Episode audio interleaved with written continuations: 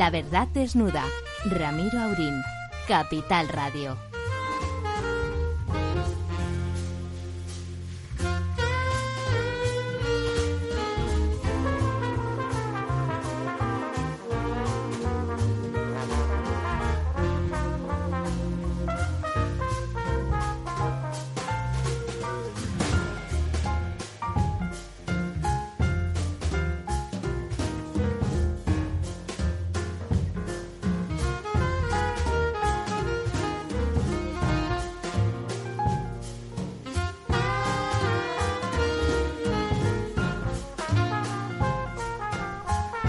Buenas noches, amigas y amigos. Miércoles Santo. Vacaciones, vacaciones. Salía Federico Quevedo llorando de emoción de saber que se iba a su casa a descansar un rato, porque don Ramón, a otro sitio que a tu casa, o delincues o no hay forma de irse. No, yo creo que con la hiper la hipermetrical que se llama, ¿no? Perimetral, pues... Se, iba a decir, se, se, inventa usted que es un artista una palabra cada noche. Efectivamente. Bueno, pues eh, mi secretaria ha alquilado una cabaña en el Pico de la Miel, en la formación geológica de la Cabrera, que es el precursora de la Sierra de Guadarrama y me dice que es un sitio muy bonito y que está todo lleno de gente. Claro, claro, ¿dónde van a ir los madrileños? Que son tremendo, 6 millones de personas. La sierra está superpoblada, han tenido que ir policías de Madrid porque no pueden sujetar a tanta gente. Y bueno, lo que yo creo es que estamos en la cuarta oleada, ¿eh? bueno, bueno, eso ya... Estamos entrando. Es decir, hay, un, hay un virus y la gente se contagia. Ahora le llaman oleadas, le llámale usted como quiera. Uno de nuestros firmantes y asistentes, el profesor César Nombela publicaba ayer un artículo en ABC donde decía que la proliferación de variantes es tremenda, como se están difundiendo y, y se y procrean, por así decirlo, por cientos de miles, las mutaciones van a ser muchísimas porque hay mucha masa de, de, virus en circulación. Una cosa tremenda. Hay virus pato, que diría el torero. Sí, y puede llegar una mutación peligrosa, altamente peligrosa. Bueno, esperemos que no, esperemos que no, y esperemos que si hay alguna mutación peligrosa, pues eh, la saquen a gorrazos los que sean pertinentes, como nuestro amigo el doctor Rodríguez Jiménez, que nos daba recomendaciones que un día de esto tendremos por aquí. Don Lorenzo.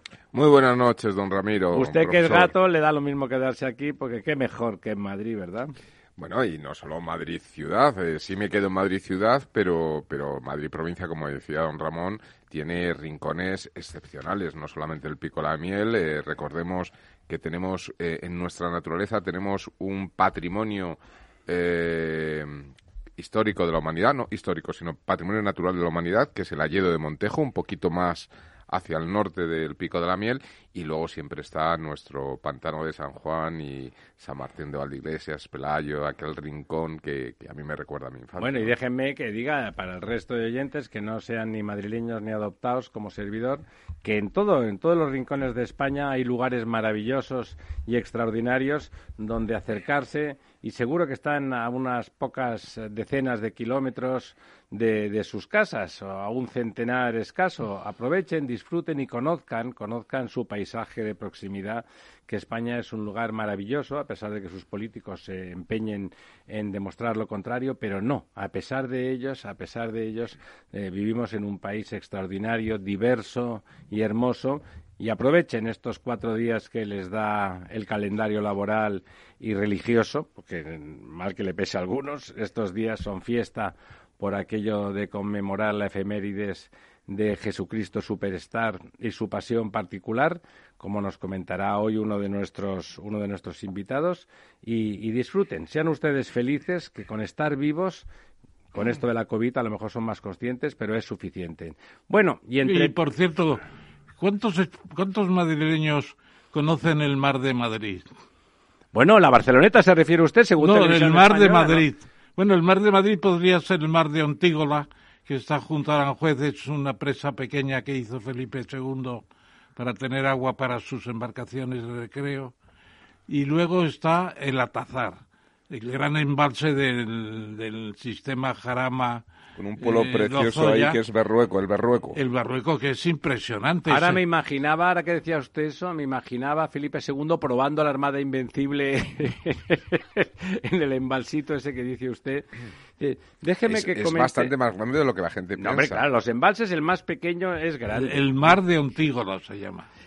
Eh, hablando, hablando de cosas de este fin de semana y de esta semana santa, con perdón, con perdón, que hay que pedir perdón por todo últimamente, por si acaso, por si acaso, los que nos hacen escrache no son de extrema derecha, como suele decir los que se lo hacen a él, a el señor Iglesias. Iglesias, qué remembranza, qué remembranza tan santa y tan católica, por cierto. Bueno, sigamos.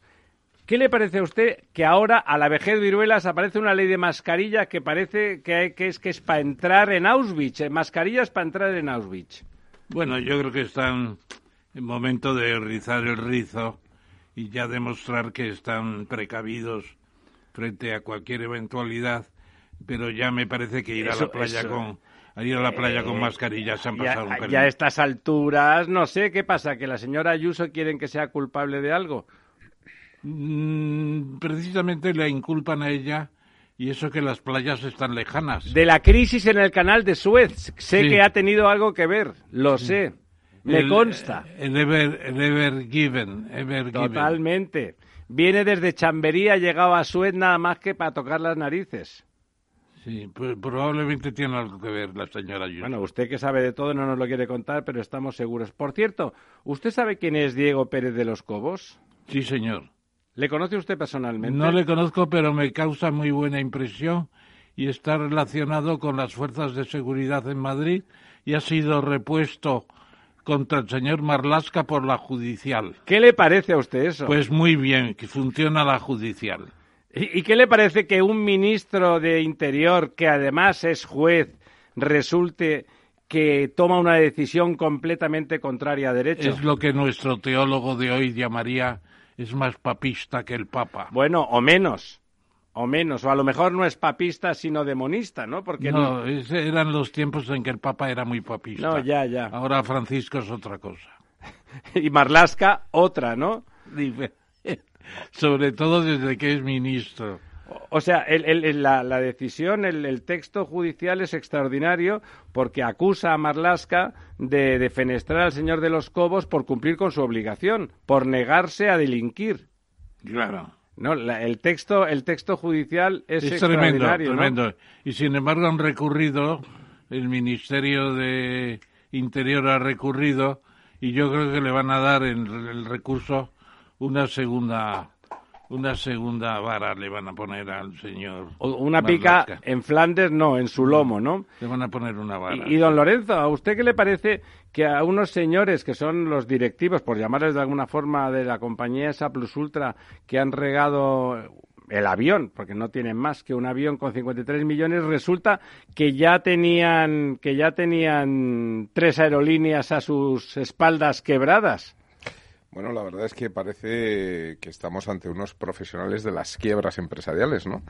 Eh, ¿Y a los jardineros que riegan? ¿Qué les parece a usted a los mm, jardineros? No, no hay duda que, que en los momentos que estamos viviendo durante el último año, una compañía aérea haya quebrado, quiero decir, es, es- es- Sí, eso entra dentro entra de dentro de la lógica. A lo mejor esta es la única que, que de verdad quebró eh, de manera no intencionada. Bueno, estaba quebrada ya Pero vamos, de el que haya habido una, una ayuda, una subvención para salvar a una compañía que tiene bastante poca representatividad. La pregunta es si Eh, era para salvar a la compañía o a los directivos esos que se dedican a tumbar aerolíneas. Bueno, esa es la pregunta que está en el aire y sobre todo dado el pasado que tienen estos ejecutivos respecto a otras quiebras, ¿no? Pues yo creo que esto habrá una investigación y habrá que ver hasta qué punto pues pues esta esta ayuda o esta subvención pública pues realmente está justificada o no.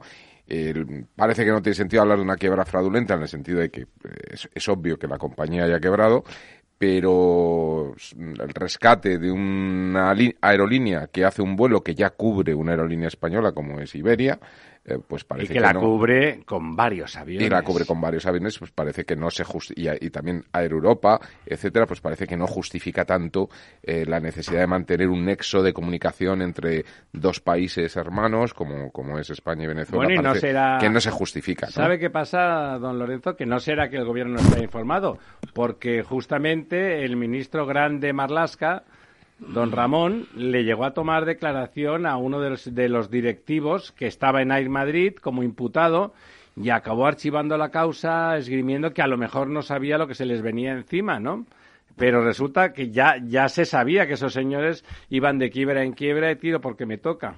No creo que no creo que el profesor Marlaska, por llamarle profesor, sea un experto en derecho eh, de concursal. No lo creo, es muy difícil, es un procedimiento muy complicado y él estaba más bien... Hay que dejarlo en manos de los jueces, ¿verdad? tendrá que repasarse y sobre todo que están dando largas a los, al derecho concursal aplazando la declaración de, de, concurso de acreedores hasta final de año y de pronto se van a presentar más de 50.000 en los 71 tribunales de comercio que hay en, España, que son poquísimos, y tendrían que establecer un procedimiento muy rápido y de urgencia y sistemas de aplazamientos en función de características determinadas. Es complejo el tema. Aquí tenemos un especialista que está en nuestra lista de invitados, que es García Quismondo. Don Rubén es especialista en eso. Ah, supongo que ambos dos han, tenido ocasión de oír ese informe de la Administración ah, norteamericana, un informe interno, un informe interno que no estaba hecho de cara a la galería, sino para conocimiento del propio gobierno norteamericano, gobierno del señor Biden, o sea, no del señor Trump, con todas las eh, secuelas que se le puedan eh, que se le puedan administrar e incurrir donde se dice que en España hay el gobierno de Sánchez Iglesias ataca a la prensa y además habla abiertamente de corrupción en el partido Podemos. Sí, efectivamente. Yo no sé quiénes estarán en Estados Unidos tan preocupados por lo que pasa en España, porque generalmente... Es, un informe interno que hacen de más países, y claro, nosotros nos hemos enterado de lo que dicen de España, claro. Son rutinarios de la embajada, pero que en un momento dado pasa a los medios y se multiplica. Bueno, no se multiplica, pero se, se, se conoce, ¿no? Se conoce. sí, pero yo creo que el caso más claro, muy criticado por la Unión Europea que tenemos, es el gobierno de los jueces, el Consejo General del Poder Judicial. Ese sí que está sub, subyúdice ya en la Unión Europea porque consideran que va en la línea de los personajes de, de Hungría y de Polonia. Los Urbán. Pero vamos, si figura que no, que no tiene más importancia que en los países más importantes del mundo y en nuestro propio entorno político, porque la Unión Europea somos nosotros mismos de alguna manera, ¿eh? Se nos, se nos califique, se nos califique de esa manera, ¿no? Y se habla en ese informe que la gente, claro, fuera de este país, resulta que también tiene oídos y sabe leer y escribir. Se habla de Pablo Echenique, por ejemplo, entre otros, y sus ataques a Vicente Vallés, ese cuñado perfecto, ese cuñado perfecto que hasta hace poco lo era para todos y que últimamente lo es para todos, menos para los miembros del gobierno, ¿no? Hablan en ese informe de, de, ofender la dignidad del periodismo, ¿no? y también comentan, que me parece muy preocupante, el tema de la corrupción, de que en España la corrupción es un problema. Y esto, bueno, pues eh, puede condicionar mucho, ¿no? Es decir, nosotros estamos dentro de un bloque occidental donde Estados Unidos es un, aliado histórico. y, el líder, y el líder. A pesar de los cuatro años del señor Trump, de los problemas que han podido haber. Y, bueno, pues eh, la verdad es que tener esa eh, referencia eh, dentro de bueno, pues la administración norteamericana como un país corrupto, pues, pues deja mucho que desear de cara, sobre todo, a participar en proyectos conjuntos de todo tipo, ¿no? Económicos, industriales, de defensa. Me parece un problema serio. Bueno, hablando de problemas serios, las neuronas son una cuestión fundamental en, el organismo humano, pero no solo en el organismo humano. Ya saben ustedes que hay, que hay una empresa que se llama Neurona que está vinculada, eh, todo el mundo sabe, a Podemos, y que en sus declaraciones, eh, según la policía, aunque claro, la policía, según lo que diga, puede ser sospechosa de lo que algunos digan, ha intentado engañar al juez y justificar de forma manifiestamente falsa sus trabajos para Podemos. ¿Le parece, don Ramón, que eso va a tener recorrido judicial? Bueno, hay tantos casos tan enormes, tan importantes. Por ejemplo, el mismo que han citado de la línea aérea. Eso es un escándalo, es un escándalo que una compañía que hace pocos vuelos venga aquí a ser rescatada cuando nadie, ni, casi nadie la conocía. Y en un 53 millones de euros. En un, en un país. con miles de empresas cerradas. Como Venezuela. Y, y con los eh, autónomos lampando los pobres por ahí sin percibir su aportación especial, aparezcan esas cosas. Bueno, vamos a ver lo que pasa con la tal neurona no sé si Monedero está enterado de eso o no. Me parece que es el... Seguro que no se acuerda. No se acuerda. Bueno, él dice que él no era, que no puede dar clases de hacer facturas. Eso es lo que ha declarado. Que no sabe hacer facturas, que ¿no? Que no puede dar clases de eso, que da clases de otra cosa. Que claro, de, seguramente inconfesable. La materia de su conocimiento probablemente, probablemente es inconfesable. Bueno, la otras, hablando de, de, fake news, por cierto, ahora que hay fake news y por todos sitios, eh, la empresa aquella neutral que, que, pusieron, que crearon, que inventaron para que algunos amigos ganaran dinero y denunciaran las falsas noticias, últimamente no está funcionando, ¿no? Porque la última es que el muy moderado señor Gabilondo dijera que en la Comunidad de Madrid no se iba a vacunar en Semana Santa, lo cual es estrictamente falso. ¿no? porque se, sí que se va a vacunar en dos, en dos grandes hospitales como el Zendal y el Metropolitano. No le ese juego ya, yo ya estoy vacunado en las dos dosis. ¿De las dos dosis? De las dos dosis y me pusieron la segunda antes de ayer y ayer tuve un hormigueo en el cuerpo como si fuera la gripe antigua que teníamos, ese malestar. O sea, no fue un hormigueo modelo Ava sino tipo gripe. Eh, tipo gripe, sí. Y afortunadamente conecté con una película muy buena, eh, Brexit, el Brexit, y fue tan apasionante la visionar esa película que se le pasó el Se me olvidó todo.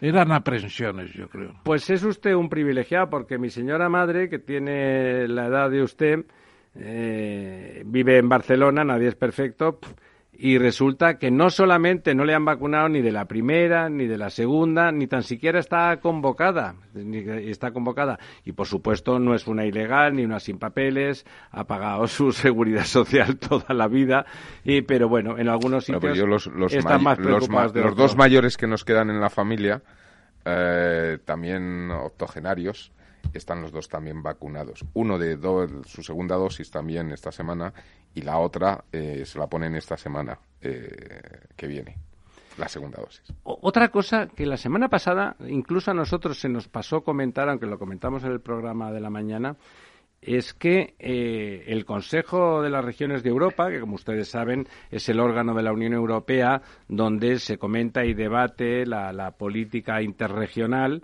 eh, declaró que la Comunidad de Madrid había sido la más excelente de Europa, de todas las regiones de Europa, en emprendimiento en, el año 20 de la pandemia.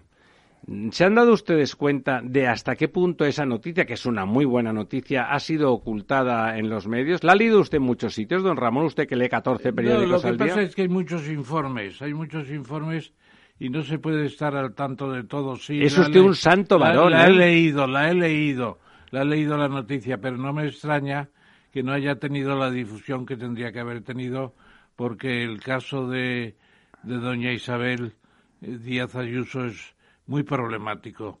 Le están haciendo un hueco negativo en un, un bullying le están haciendo. Le están haciendo un hueco negativo en muchos sitios y eso hay que decirlo en estos micrófonos de la libertad, que es la verdad desnuda.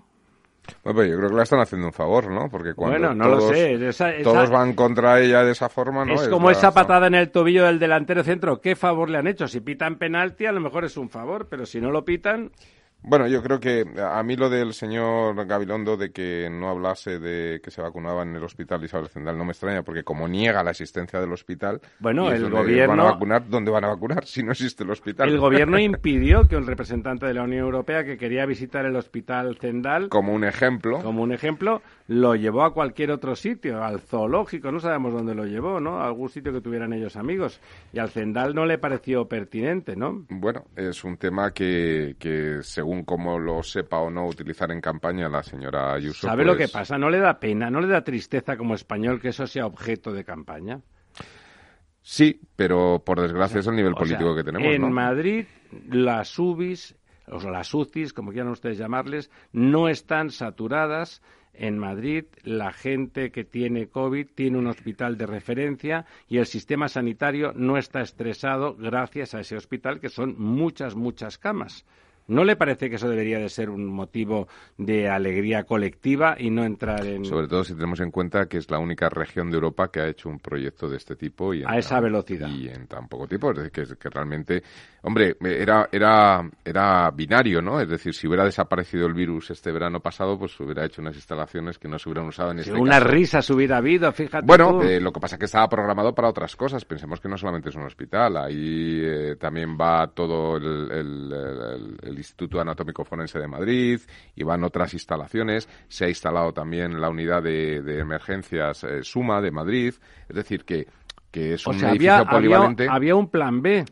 Sí, claro, había un plan B y un plan C, y no, un plan B o C, es un plan A, quiero decir, sigue utilizando... pero, don Lorenzo, ¿dónde estamos? ¿En España o en Alemania? Una instalación que tiene Bueno, Alemania no lo ha hecho, Alemania no, pues lo ha hecho. Una instalación polivalente que se puede utilizar en muchas circunstancias, pero ¿esto qué es? Ya estoy por borrarme del país, ¿eh? Y además aprovechando una vieja construcción de un proyecto anterior, que era un proyecto muy bonito, eh, yo ahí me sale la vena de arquitecto porque tenía, tenía diseños muy interesantes que era la famosa ciudad de la justicia que, quiso hacer Esperanza Aguirre que la crisis económica dejó en, tumbó o dejó a media tumbó pero dejó un edificio muy bonito que aquí en, España como le ponemos nombre así motes a todo le llaman el Donuts pero es un edificio muy interesante y, se ha incorporado, se ha agrupado dentro de este proyecto de Isabel Zendal, eh, no obviamente como hospital, pero me creo que ahí han, situado el tema del Instituto Anatómico. El bueno, y previamente fue morgue.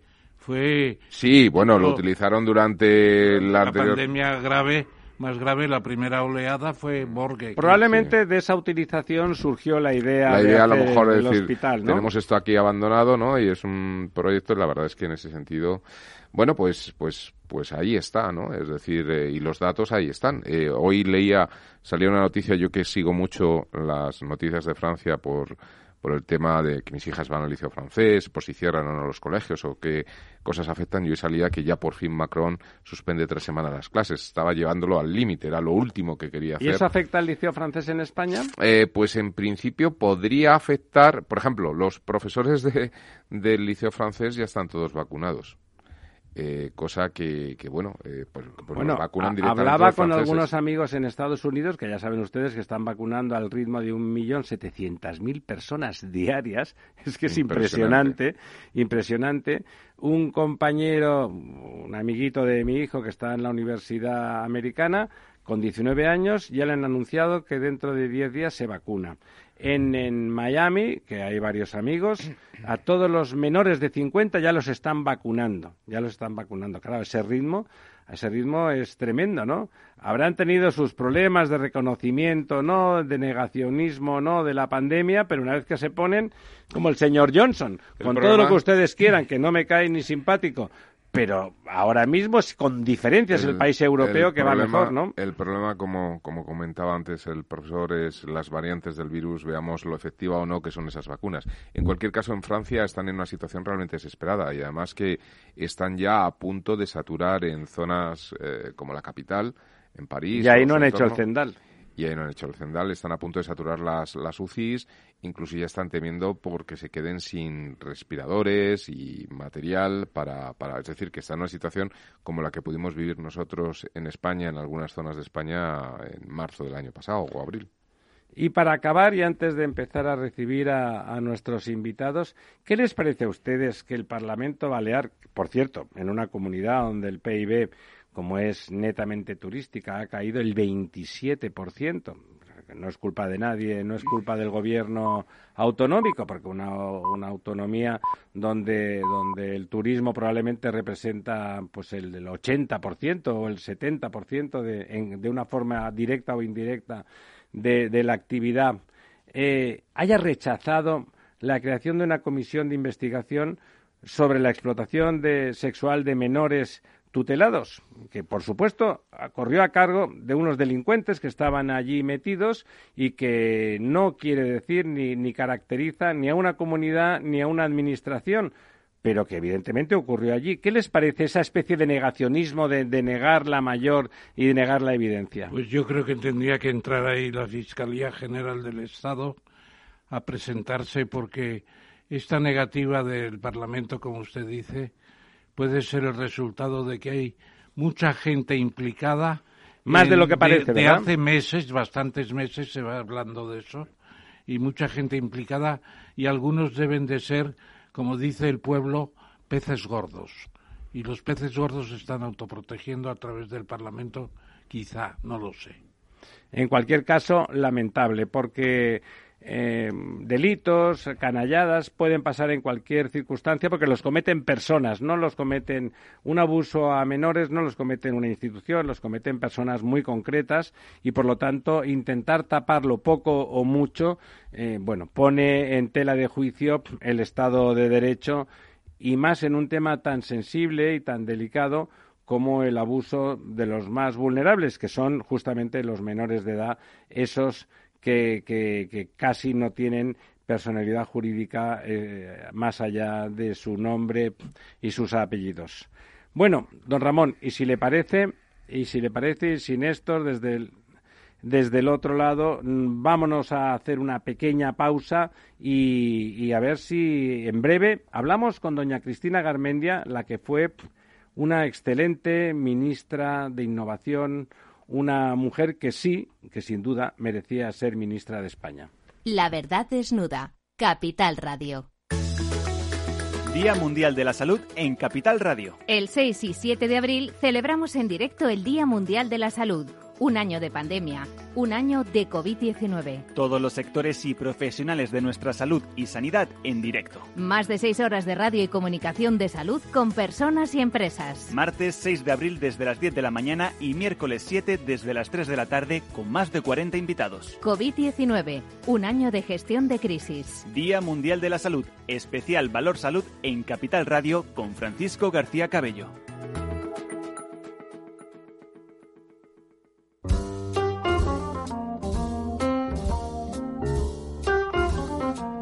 La verdad desnuda con Ramiro Aurín.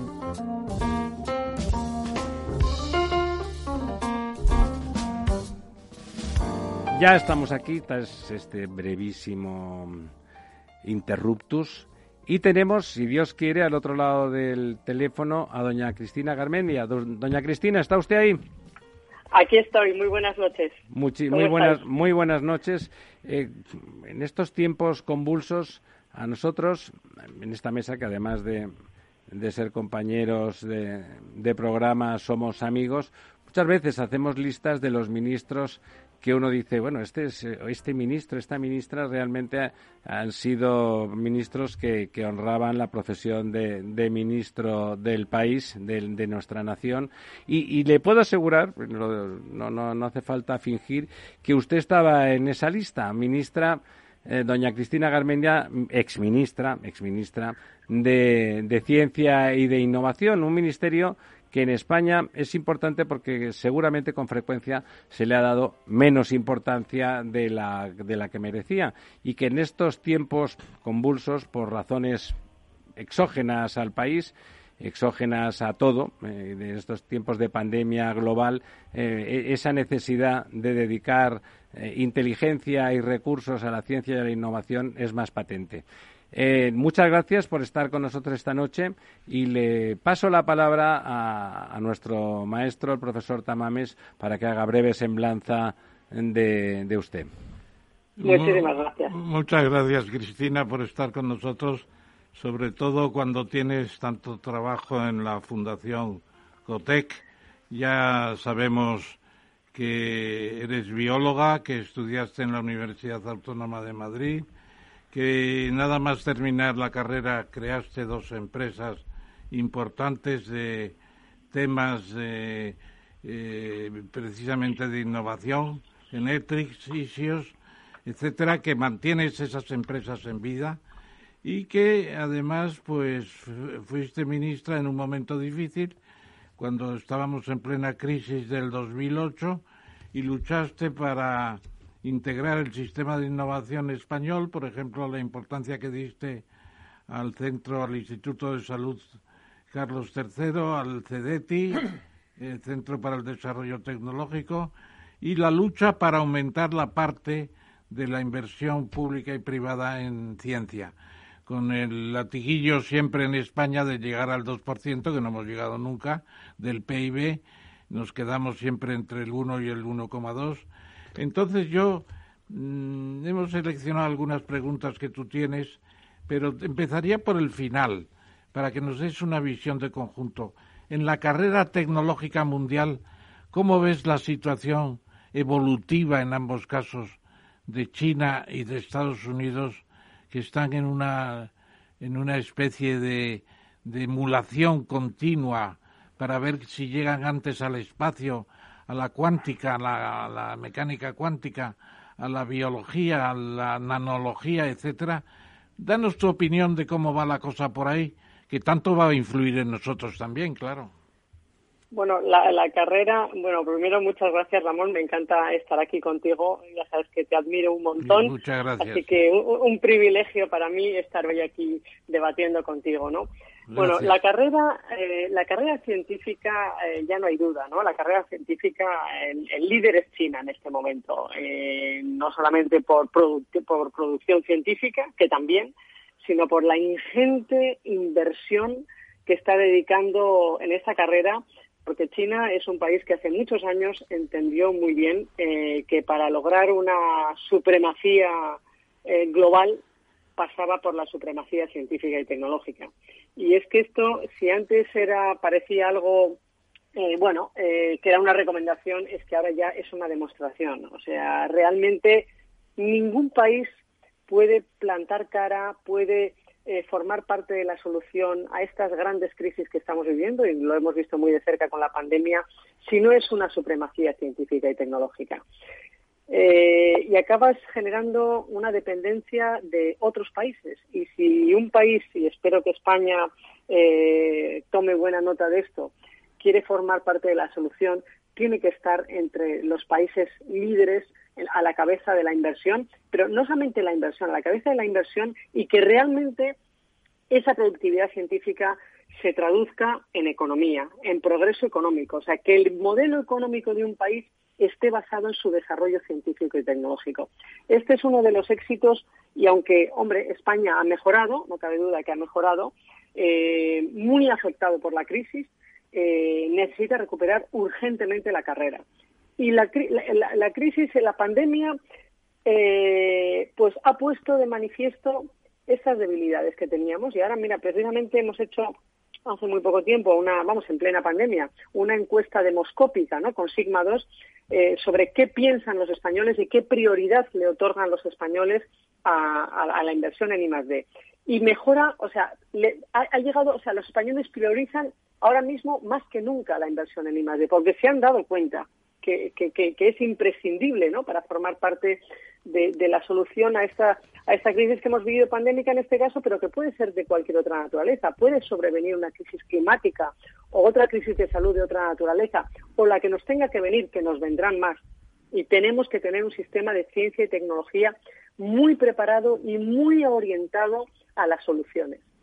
Así que, bueno, esta es la carrera, la carrera la gana China, muy de cerca Estados Unidos eh, creo que creo que el, presidente Joe Biden va a recuperar el pulso. Había Estados Unidos había perdido un poquito el pulso y yo creo que él lo va lo va a recuperar. Está Reino Unido también con una en una posición muy muy muy buena, ¿no? Y luego ya viene la India y la India, Alemania, Japón, o sea, son los grandes países eh, que están al frente de esta carrera. ¿Qué posición ocupa España? En, la, en producción científica estamos en la posición 12, que no está nada mal, La posición 12 no está nada mal. Doña Cristina, probablemente quiera decir eso, que es la 12, que es una posición notable en el conjunto de las naciones del mundo. Quiere decir que, que a partir de algún momento el salto, el gap, ha dicho usted las, las primeras, que todas producen mucho y como mínimo, aunque alguna esté más lejos que la otra, están en competencia real. Nosotros, honestamente, estamos lejos de la competencia de los primeros puestos, ¿no? De, los primeros cinco, o seis o siete, digamos, están muy lejos, muy lejos de nosotros. Además, es interesante todo lo que ha dicho, eh, hay que suscribirlo a pies juntillas. Eh, el modelo, justamente, el que ahora mismo va en cabeza, que no hay ninguna duda de que es China, eh, y, todos los demás, por detrás, ha, citado a Estados Unidos, por supuesto al Reino Unido, a pesar de tener un gobernante pues más o menos atrabiliario, su sistema económico y de producción científica sigue siendo notable, sigue siendo brillante, pero en cambio son modelos económicos muy distintos, ¿no?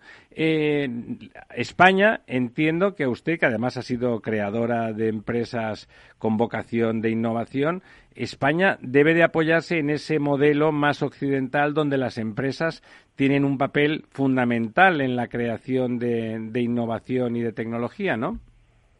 Pero ese es uno de los problemas que tenemos en España. Efectivamente es así, pero a, pesar de eso, a pesar, teniendo el dato bueno que acabo de dar en producción científica, que el número, la posición 12, que está muy bien, España, el sistema español no es capaz hoy por hoy de de traducir ese potencial científico en potencial económico. Y por lo tanto no hay un retorno al sistema que pueda, que a su vez vuelva a poder financiar las actividades de I+.D. O es una producción científica muy buena, no conectada con la economía real. Y esto es, una, es uno de los déficits que tenemos en España, en Europa en general y en España en particular. ¿Qué es lo que nos pasa? Pues uno, yo, yo uno de los análisis eh, que, y uno de, las, de, los, de los motivos que pensamos que es fundamental, uno de los motivos, dos señalaría yo. Uno es el sistema financiero. No tenemos un sistema financiero acoplado a financiar la innovación. En España y en otros muchos países de la Unión Europea pasamos de la subvención de la ayuda pública a, a, la nada. a la nada, le iba a decir, me ha, quitado, me ha quitado usted la palabra de la boca. A la nada. O sea, hace falta, pero sí es verdad que España ha mejorado mucho, pero todavía sigue sin tener todos los eslabones que son necesarios. ¿Qué es lo que le hace falta a una compañía, por ejemplo, que desarrolla un fármaco? Una compañía que desarrolla un fármaco, una de estas que hemos visto ahora, porque no nos olvidemos que las vacunas que tenemos ahora mismo no provienen en origen de la industria farmacéutica. Estas vacunas mayoritariamente se han desarrollado por el sector biotecnológico, o sea, empresas más pequeñas que han sido adquiridas por la industria farmacéutica. Son estas las compañías que pueden generar innovaciones y, productos más disruptivos, ¿no? Bueno, pues estas, para crecer, necesitan dinero eh, en ampliaciones de capital, porque son empresas que no generan ventas hasta que el fármaco está en el mercado. Es, es un buen ejemplo. son empresas que tienen un gran valor, pero no generan ventas. Entonces, ¿Cómo se financian estas compañías? Pues se financian fundamentalmente con fondos de inversión. Claro, el fondo, los fondos de inversión, esto, el fondo de capital riesgo fundamentalmente en España es algo muy nuevo, pero sí es verdad que está creciendo bien. Siguiente paso, cuando sigues creciendo más, te pasan dos cosas. Una, te adquieren, te adquiere la industria farmacéutica, y otra, sales a bolsa. Bueno, pues para salir a bolsa España no es un mercado en el que las empresas de, estos, de, esa tipología puedan salir a bolsa, porque no hay tradición, no hay ni siquiera analistas adecuados. Y ni siquiera es una cuestión de España, porque a nivel europeo tampoco hay mucha sofisticación. Realmente para crecer en el mercado de capitales, en las salidas a bolsa, el mercado es el Nasdaq. Y esto es Estados Unidos. Y es ahí donde se rompe el esfuerzo inversor que hacemos los españoles en I+.D., porque las, las empresas dan, dan los frutos fuera de nuestras fronteras. Y es esto lo que tenemos que corregir. O sea, por eso eh, está muy bien producir ciencia, es necesario. Un país que no produce ciencia es difícil que se desarrolle, pero tenemos que acoplar la ciencia al modelo económico, y saber, al motor y, saber monetizarlo, ¿no, don Lorenzo? Sí, Exacto. Eh, sí, buenas noches, Cristina, soy Lorenzo Dávila. A mí, eh, ah, cuando antes has comentado el tema de los rankings de, los países en la ciencia, que comentabas que China eh, iba seguida de cerca por Estados Unidos y luego venía Reino Unido, la India, y, me, ha resultado un poco, eh, da lástima, vamos, que, luego seguirás hablando de Alemania, etcétera, y no hablarás en ningún momento de la Unión Europea como conjunto, ¿no? La Unión Europea tiene estrategia de investigación e innovación, ¿no? Eh, me estoy refiriendo al espacio europeo de investigación, me estoy refiriendo a la ciencia abierta, a esa nube de ciencia abierta europea, es decir, en, lo que es todo el, el horizonte 21-27 hace mucho hincapié en todo lo que es innovación e investigación, eh, y además tenemos algo que es fundamental para la investigación, que es un marco jurídico de seguridad jurídica en términos de, de, lo que serían los derechos de propiedad intelectual, etcétera, que eso es básico, además de la financiación que comentas. ¿Qué ocurre? ¿Estamos tan realmente tan tan tan desacoplados, no, no, no, no hay esa posibilidad de poder, eh, si España no está eh, un poco al nivel o, falta ese desarrollo, y, poder incorporarnos a proyectos europeos que realmente permitan que estemos a cierto nivel? La, cuestión que acabas de señalar es importantísima, porque en ciencia la dimensión es clave. Y ahí, si no, ahí el tamaño sí que importa, ¿verdad, Cristina? Hombre, es que, es que la dimensión europea es la clave es importantísimo. Pero ¿qué es lo que pasa? Imagínate, en un mundo ideal, el 100% del presupuesto debería de ser europeo y entonces competir por los fondos europeos, que financiarían a los mejores, vengan del país que vengan, ¿no? Esto sería, en, en una utopía ideal, el 100% de los fondos europeos. ¿Qué es lo que pasa? Que Europa maneja un porcentaje muy pequeño de los fondos globales de Europa. Y entonces siguen teniendo mucho poder los Estados miembros y nadie quiere renunciar al presupuesto, a su presupuesto de investigación. esto, esto punto número uno. Segundo, Europa, el anterior programa marco, el, el, Horizonte 2020, que ha terminado el año pasado, era un programa muy orientado a desafíos, ¿no? El cambio climático, el envejecimiento de la población, el abastecimiento de agua. Y se hizo una reflexión en Europa diciendo, a ver, ¿qué es haber tenido éxito en el envejecimiento. ¿Esto cómo se mide? ¿no? Difícil de medir y difícil de evaluar si ha funcionado bien o ha funcionado mal, porque no es tan fácil. Entonces, la Unión Europea ha dado ahora un giro muy interesante. A mí me encanta la aproximación.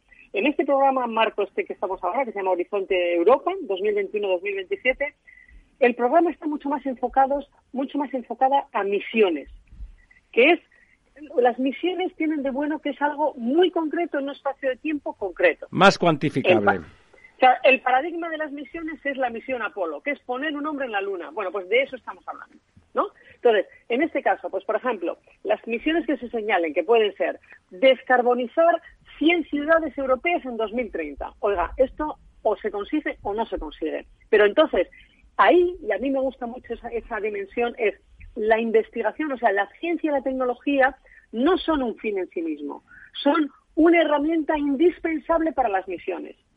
Pero la misión es mucho más amplia que la ciencia y la tecnología. Y hace falta desarrollo de políticas, hace falta nueva regulación, hace falta compromiso ciudadano. Claro, ¿qué es luchar contra el cambio climático? ¿Esto cómo se mide? No, no, no es, no es el cambio climático, no es la lucha contra el cambio climático, es la, la descarbonización de tantas eh, ciudades, o, o sea, todo, algo que sea cuantificable. Y yo creo que esto sí va a ser un, un buen giro para las políticas europeas y además con proyectos muy colaborativos y muy grandes. Y las, las, las, misiones son muy grandes y con mucho presupuesto. Yo realmente creo que esto sí va a cambiar la dimensión europea y le va a hacer más eficiente y más eficaz en términos de en términos económicos también. Espero que así sea. Yo tuve el privilegio de formar parte del, del grupo de trabajo que presidió Pascal Lamy para, para esta orientación y tuvimos un debate muy interesante, estábamos 12 personas y y la verdad es que yo creo que salió un documento un documento útil y espero que tenga que, que, cumpla su cometido. Vamos espero que sea que sea un buen giro para las políticas y que tenga recorrido don Ramón.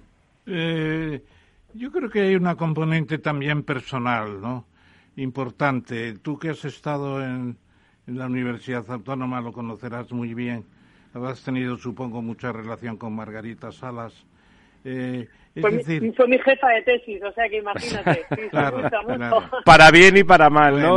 para muy bien, para muy bien. Lógicamente, pues Margarita Salas es un ejemplo de cómo trabajando en un instituto relacionado con el CSIC se pueden conseguir patentes que son una base económica importante para desarrollos ulteriores. Es un ejemplo. O el caso, el caso de Mojica con los problemas de genética que podría haber sido premio Nobel con las dos colegas tuyas. que podría haber sido. no, no parece como si el Estado español no pusiera fuerza para impulsar a estas personas, estas capacidades. Por ejemplo, también, ¿qué está haciendo Grifols? Grifols ha estado a punto de entrar, o no sé si ha entrado al final, en la batalla de las vacunas con sus sueros, etcétera, etcétera y, me referiría a otros mucho más, Farmamar, etcétera. Tenemos unas cuantas empresas, unas cuantas personas.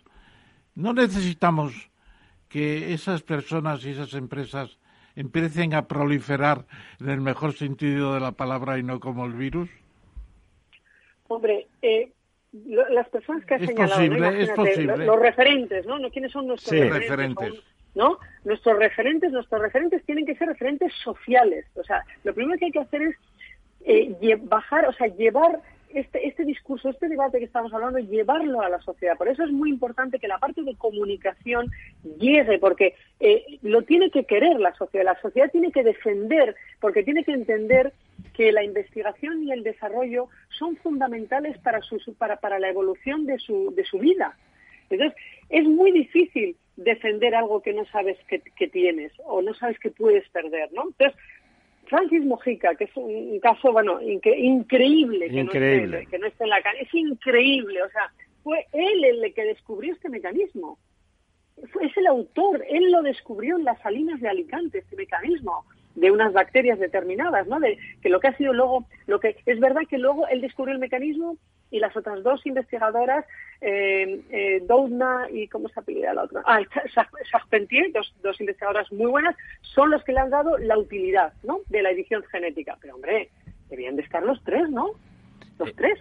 Como decía Cristina, como decía el profesor Tamamés, ahí nuestros gobiernos, sin singularizar en ninguno, no han estado a la altura, ¿no? De defender. Eh, tiene mucho que ver eso que has dicho. Es, es, enormemente importante. Cuando yo era, ya que soy mayorcito, cuando yo era pequeño, yo recuerdo siempre que el profesor Severo Ochoa, en una España franquista, cutre, casposilla, era un héroe nacional. Tú le preguntabas a muchísima gente con un nivel cultural y económico bajo, y Severo Ochoa era una especie, pues no diré como Di Stéfano, pero era una cosa parecida, ¿no?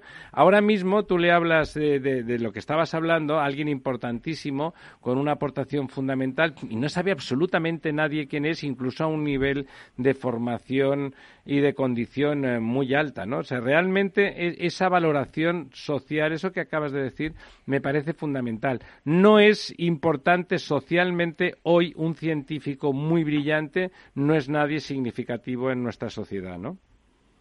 No, y, es que, entonces, si no es significativo en la sociedad, pues es muy difícil que la política reaccione, porque la política, lógicamente, está enfocada a la realidad social, a las prioridades de los ciudadanos, qué es lo que los ciudadanos, y es muy, muy receptiva a esas prioridades. Entonces, por eso hay que trabajar en comunicar a la sociedad con formatos mucho más cercanos. O sea, la ciencia, el investigador tiene que estar mucho más cerca de la sociedad, explicando qué está haciendo y para qué sirve explicando que sin ciencia no hay avance, no va a haber puestos, no, va a haber, no va a haber transformación de empleos eh, sostenibles si no hay ciencia, si no hay desarrollo.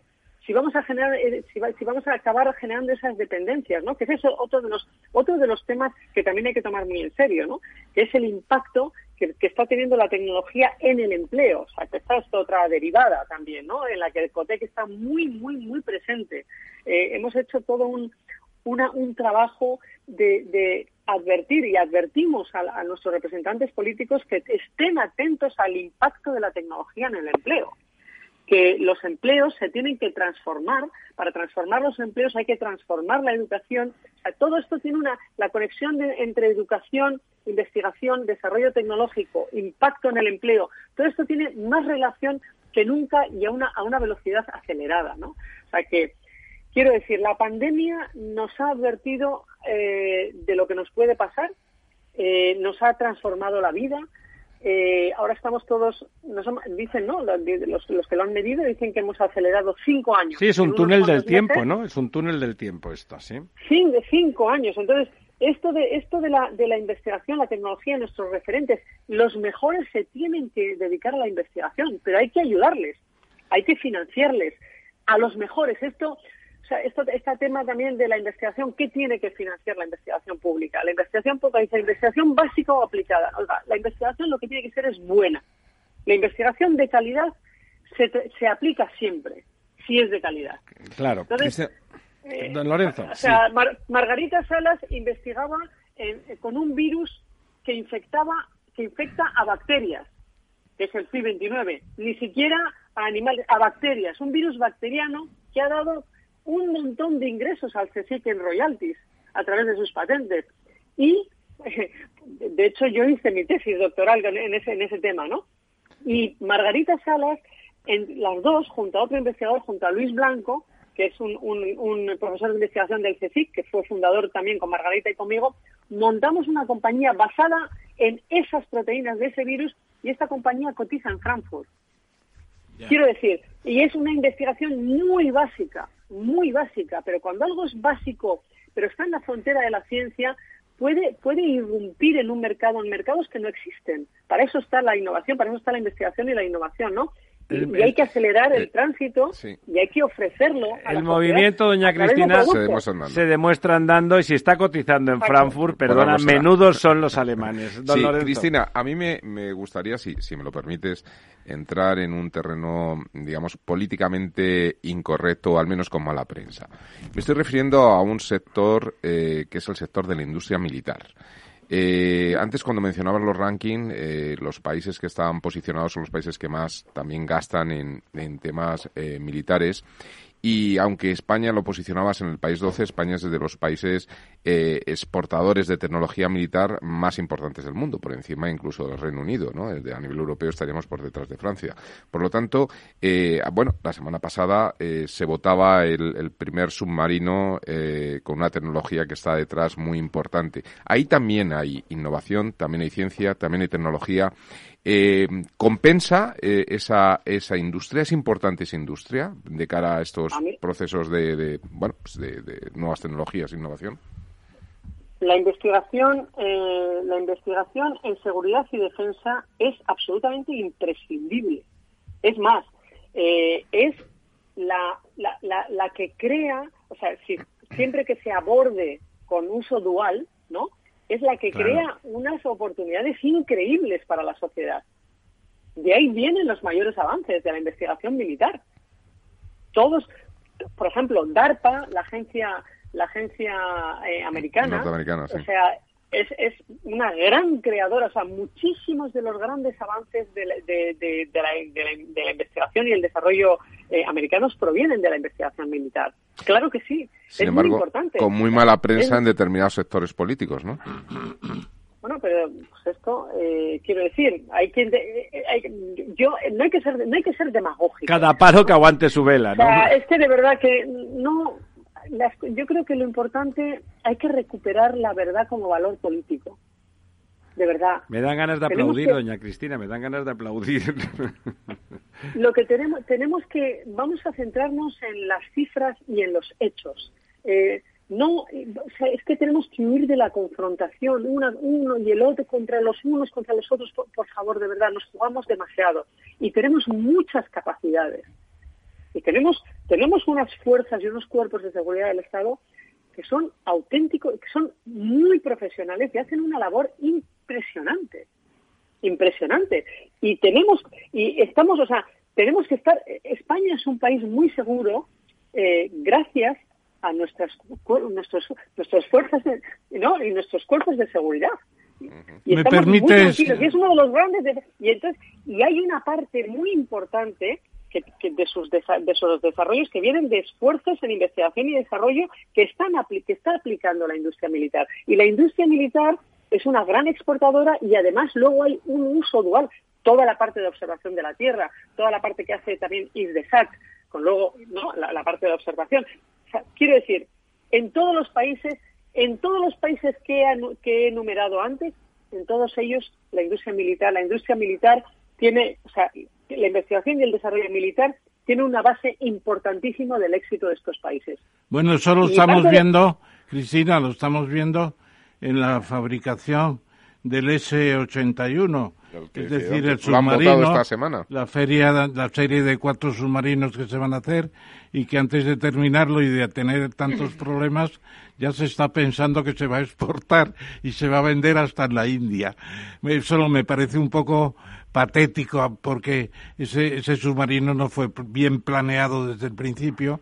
Eh, tuvieron que contactar luego con una consultora norteamericana, pero yo quería plantear precisamente en esa línea que tú estás ahora exponiendo el libro de Sánchez Ron, que todavía no puede emitir un juicio definitivo, eh, sobre la historia de la ciencia en España y se subtitula El país de los eh, el país de los eh, Sueños perdidos, el país de los sueños perdidos. Ah, es fantástico el subtítulo.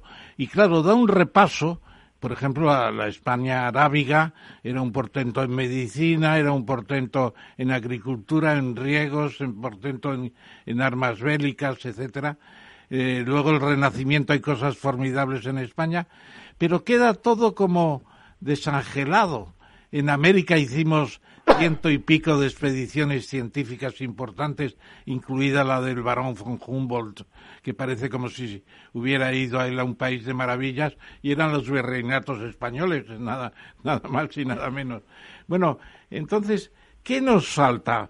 ¿Tú has pensado que Cotec tendría que ser, y perdona mi... Podría ser, podría ser. Tendría que ser o podría ser la gran promotora de la ciencia y la tecnología y el CSIC, el taller Hombre, el CSIC, desde luego, tiene un protagonismo, el CSIC eh, tiene un protagonismo en nuestro sistema increíble. Muy grande, es verdad. muy grande y hace muy buena ciencia. O sea, el CSIC y todos sus centros asociados con, las, con muchísimas universidades que tienen centros mixtos, de verdad es un motor de la ciencia española y cada vez más es protagonista de muchas de las empresas que están naciendo desde el CSIC. ¿eh? También algunas universidades, pero desde luego el CSIC eh, es, una, es un gran protagonista y, por cierto, tiene una magnífica presidenta, ¿eh?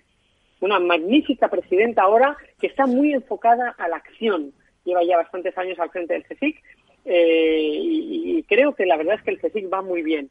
Pero hace falta, hace falta eso, esa conexión, esa conexión para luego estas empresas ayudarlas a crecer. Ayudarlas a crecer es muy difícil crecer en España. Yo, yo lo he visto ahora, mira, eh, una de las empresas en las que, en las que participo, que hemos desarrollado una, una cámara para observación de la Tierra para que va, va montada en microsatélites, ¿no? Cuento la historia corta, corta porque es muy, muy simbólica de lo que, de lo que voy a decir. Bueno, esta, esta empresa desarrolló una cámara muy novedosa que viene del campo de la astrofísica, que puede observar la Tierra con una precisión muy increíble eh, y, y, bueno, pensábamos... Mayor, mayor que Google, mayor que Google. Claro, mucho mayor. Bueno, Google es nuestro mayor competidor, pero la, nuestra cámara tiene más precisión que la que tiene Google ¿eh? eh en, satélites pequeños. Bueno, pues verás, cuando nos estaban calificando, bueno, la empresa, bueno, es que todavía es un proyecto inmaduro, tal y cual, a que no sabes quién, qué país nos ha dado la oportunidad de volar la cámara. Pues ni más ni menos que el país de las cámaras, Japón. Japón es la primera vez que pone tecnología no japonesa en su sitio de la Estación Espacial Internacional.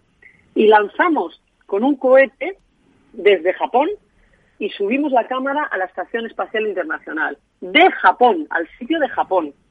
Y ha hecho unas, unas fotos increíbles. Bueno, la oportunidad nos la ha dado Japón. Bueno, Japón es un lugar de oportunidades. Déjame que te haga una última pregunta. No, no, pero perdona porque yo le decía que si eh, la Fundación Cotec puede ser la gran promotora y puede tener el gran taller en CSIC. CSIC es el gran taller, ¿no? hombre, ¿Qué hace Cotec? ¿Qué hace Cotec? A ver, Cotec lo, eh, Cotec lo que hace es, nuestra misión es promover la innovación como motor de desarrollo económico y social. Esa es nuestra misión. Eso es a lo que nos dedicamos. Y estamos ahora centrados en tres grandes transiciones, que son como estas placas tectónicas que lo van transformando todo. Ya lo veníamos haciendo antes de la pandemia, ¿eh? que es la transición de el, cambio en el flujo de información de lo analógico a lo digital. Que claro, eso tiene muchísimos impactos, entre otros en el empleo, por ejemplo, ¿no? O sea, medimos esa transición y todos sus impactos. Otra transición, el cambio en el flujo de materias primas y energía, que es una transición hacia una economía mm, circular, o sea, donde no se extrae, se produce, se consume y se tira, sino que hay que recircularizar y reciclar, ¿no? Y todas las consecuencias que eso tiene. Y una tercera transición, que es, esta es muy interesante, que es cómo se está moviendo en los flujos de inversión a nivel global. Y lo que está resultando es que la inversión en este momento está yendo de forma mucho más prioritaria a los llamados activos intangibles. Es decir, ¿qué es lo que hace hoy en día operar una, una, institución de manera mucho más eficiente? Sus intangibles. ¿Qué son los intangibles? La I D, los datos, la reputación, la formación de sus, em, de sus trabajadores. Esto es, la, esto es lo que hace diferencia entre una, entre una compañía y otra. No sus tangibles, que también, pero sobre todo sus intangibles. Entonces, imagínate lo que eso significa. Asia ya acepta como colateral bancario las patentes. Aquí, en Europa, ya no en España, que esto es regulación europea, en Europa los, los, los colaterales bancarios a las garantías siguen siendo edificios, algo tangible. Lo intangible. Activos, lo que llamaban los banqueros activos, ¿no? Activos. Claro, claro. Y ahora, ahora en, en, Estados Unidos, más del, más del casi el 70% de la inversión está yendo a activos intangibles. Y claro, es un, los activos intangibles son mucho más fluidos, o sea, el talento va y viene. O sea, es, es una gestión distinta, pero hay que estar muy atento a esto, porque la inversión lo cambia todo. Entonces, nosotros estamos dedicados a estas tres grandes transiciones y lo que intentamos es producir cambios estructurales en España. Pues, por ejemplo, intentar inducir una estrategia de economía circular, hemos hecho, hemos recopilado 135.000 firmas para, para que, para que el, Congreso, lo hemos entregado a la presidenta del Congreso, para que el Congreso tenga en cuenta el impacto de la tecnología y de la digitalización en el empleo y lo que eso significa, porque puede polarizarse. Ahora mismo el empleo vemos que se puede llegar a polarizar, o sea, empleos de plataforma, de muy, muy precarios y empleos muy sofisticados, ¿no? Los de altísima tecnología. Pero en medio Ojo con el impacto de la tecnología en el empleo que sostienen nuestras pymes, ¿no? Tremendo. Estamos enfocados en todo esto. doña Cristina, lo que dice, como, como, toda la, como toda la entrevista, como toda la charla, eh, es más que interesante. Y le voy a proponer a la vuelta de Semana Santa, una, dentro de dos o tres o cuatro semanas, una otra charla aquí, pero también también con, con algún miembro importante de la UGT donde, porque me parece muy importante que en el nivel de los trabajadores, en el nivel sindical, se entienda en qué vorágine de transición y de cambio estamos.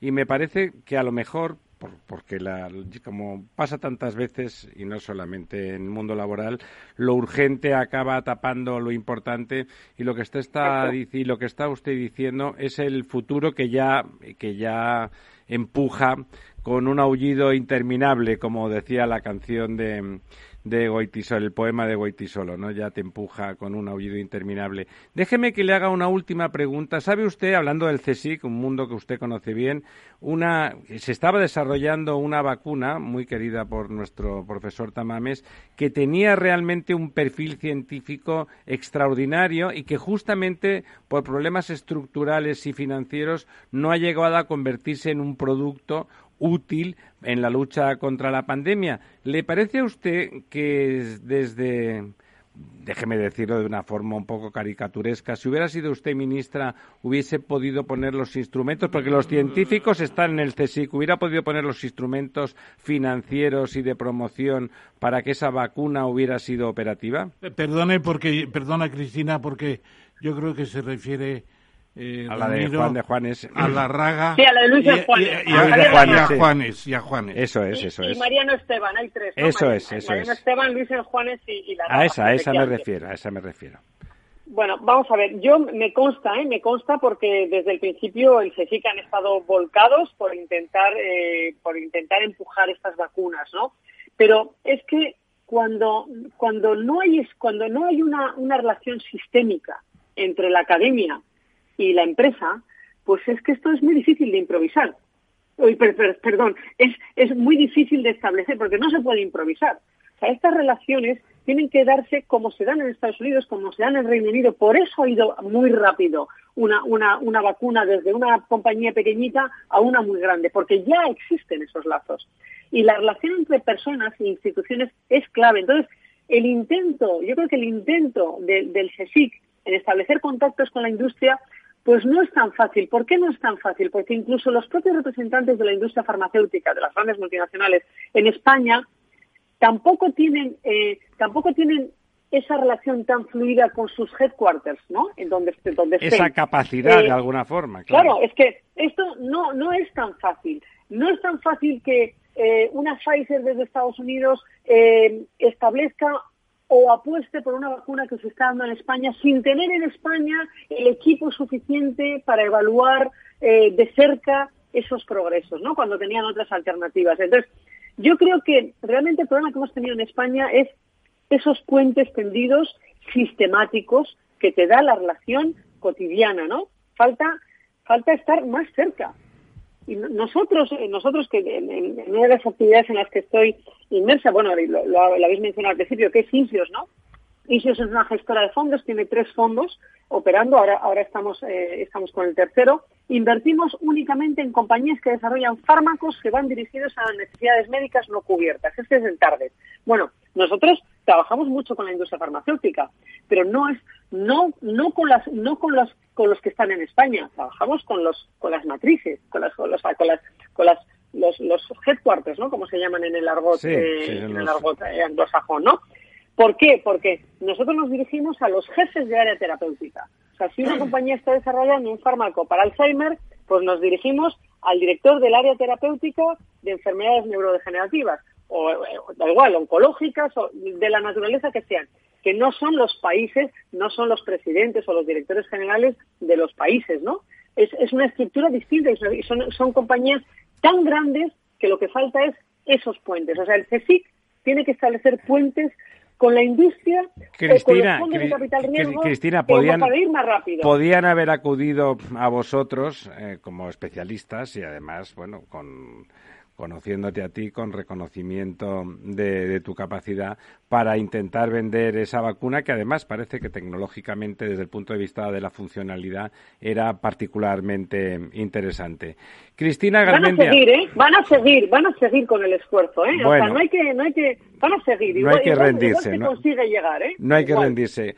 Cristina Garmendia nos ha demostrado en estos cuarenta y largos minutos que hemos tenido con ella que realmente, como nosotros opinábamos en privado antes de, la entrevista, que fue una más que digna ministra de Innovación y Ciencia en España. Y la verdad es que nos gustaría volver a verla al mando y, al timón de esas responsabilidades en nuestro país porque es inhabitual poder tener este, este nivel de charla con, con los responsables. Don Ramón quiere despedirte. Quiero despedirme, Cristina, con aquella referencia de presión sobre el poder para atender a la ciencia. Y aunque fuera una ciencia que al final resultó muy letal, me refiero al proyecto Manhattan cuando, lo, cuando lo firmó lo firmó. Vaya ejemplo, don Ramón, vaya ejemplo. Lo firmó Einstein dirigido al presidente Roosevelt. No estuvo mal, no estuvo mal como Bueno, bueno. Doña Cristina, muchísimas gracias. La llamaremos en breve. gracias. Hasta, hasta Estamos en contacto, gracias. Un abrazo.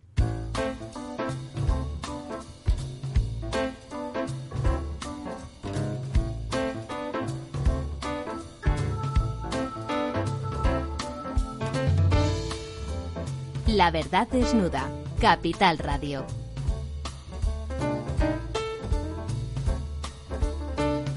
Don Benjamín Forcano, perdone usted que nos hemos alegado un poquito más. Que os oiga bien, por favor.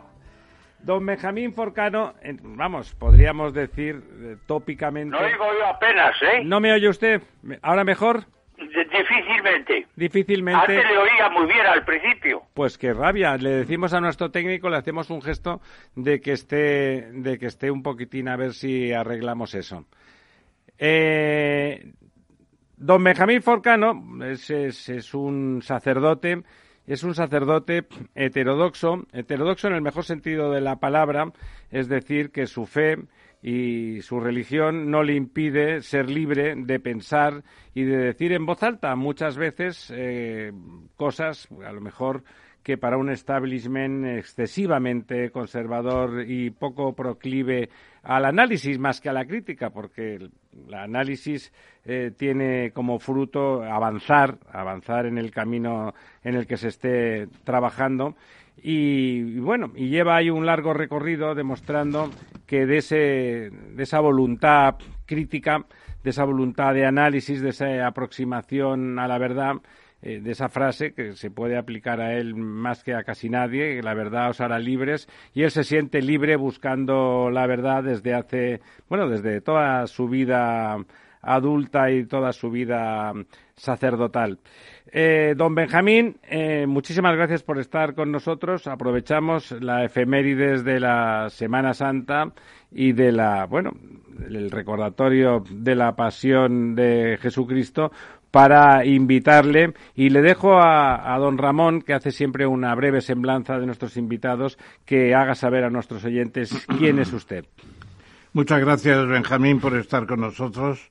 Y yo diría simplemente que eres un teólogo consagrado de la congregación claretiana inicialmente, con estudios muy importantes en Roma e incluso como profesor también en teología en varios centros de allí y que estuviste también en Iberoamérica, concretamente en Colombia, has estado también en Brasil con Casaldáliga y últimamente, o mejor dicho, hace unos años, tuviste una gran relación con Leonardo Boff, uno de los fundadores de la teología de la liberación, que fue poco bien recibida por Ratzinger cuando era el estaba en el dicasterio, en el ministerio papal de la fe y de lo que llamamos eh, antiguamente la Inquisición.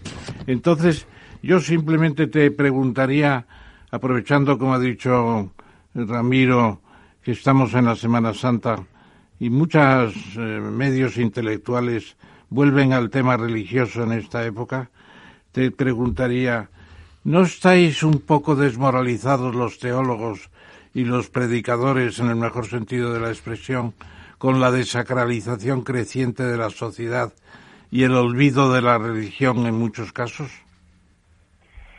Bueno, en cierto modo puede ser que sí y puede ser que no, porque cierta secularización o desacralización que tú dices tiene su razón de ser y puede ayudar a depurar y poner más de relieve el auténtico sentido de la religión y de la fe cristiana. Mira, en estos días, bajo el imperio del coronavirus, estamos realmente consternados mm. porque el contraste es tan agudo entre lo que hemos venido celebrando tiempo tras tiempo, siglo tras siglo, a lo que nos ocurre ahora, por esta severa eh, aislamiento, confinamiento, donde no hay relación de unos con otros y no podamos conectarnos para seguir los hechos básicos de los últimos días de la vida de Jesús.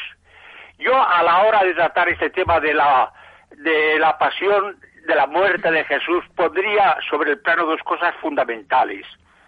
Primero, la excepcional vida de Jesús en su sociedad, porque él llegó allá para celebrar precisamente la gran fiesta de su pueblo, la Pascua judía.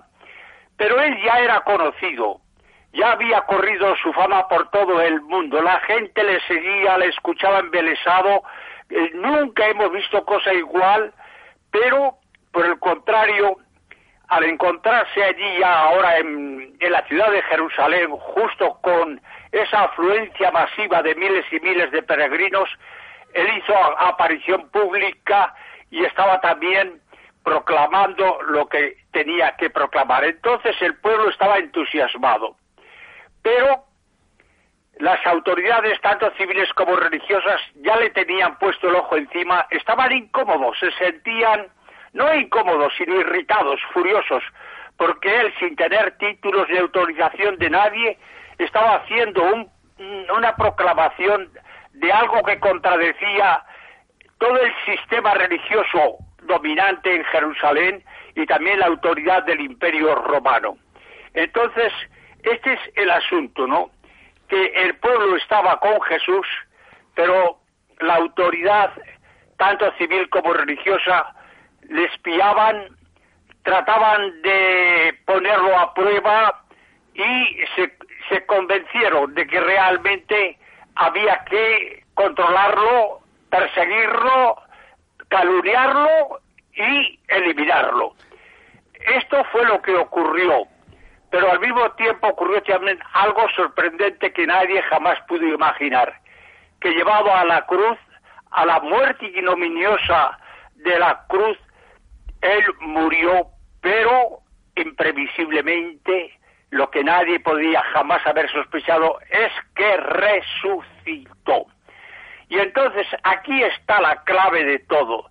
El hombre que ha creado una nueva visión del mundo, una nueva manera de entender la vida, pues ha sido Jesús de Nazaret, porque con la resurrección mostró que él era algo más que humano, que Dios le asistía y estaba con él escapó a la muerte. Esto es lo que yo creo que hay que señalar.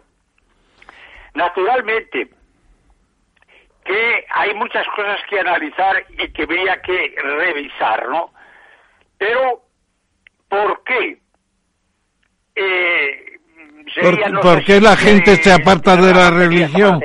Hay un declive del catolicismo en España.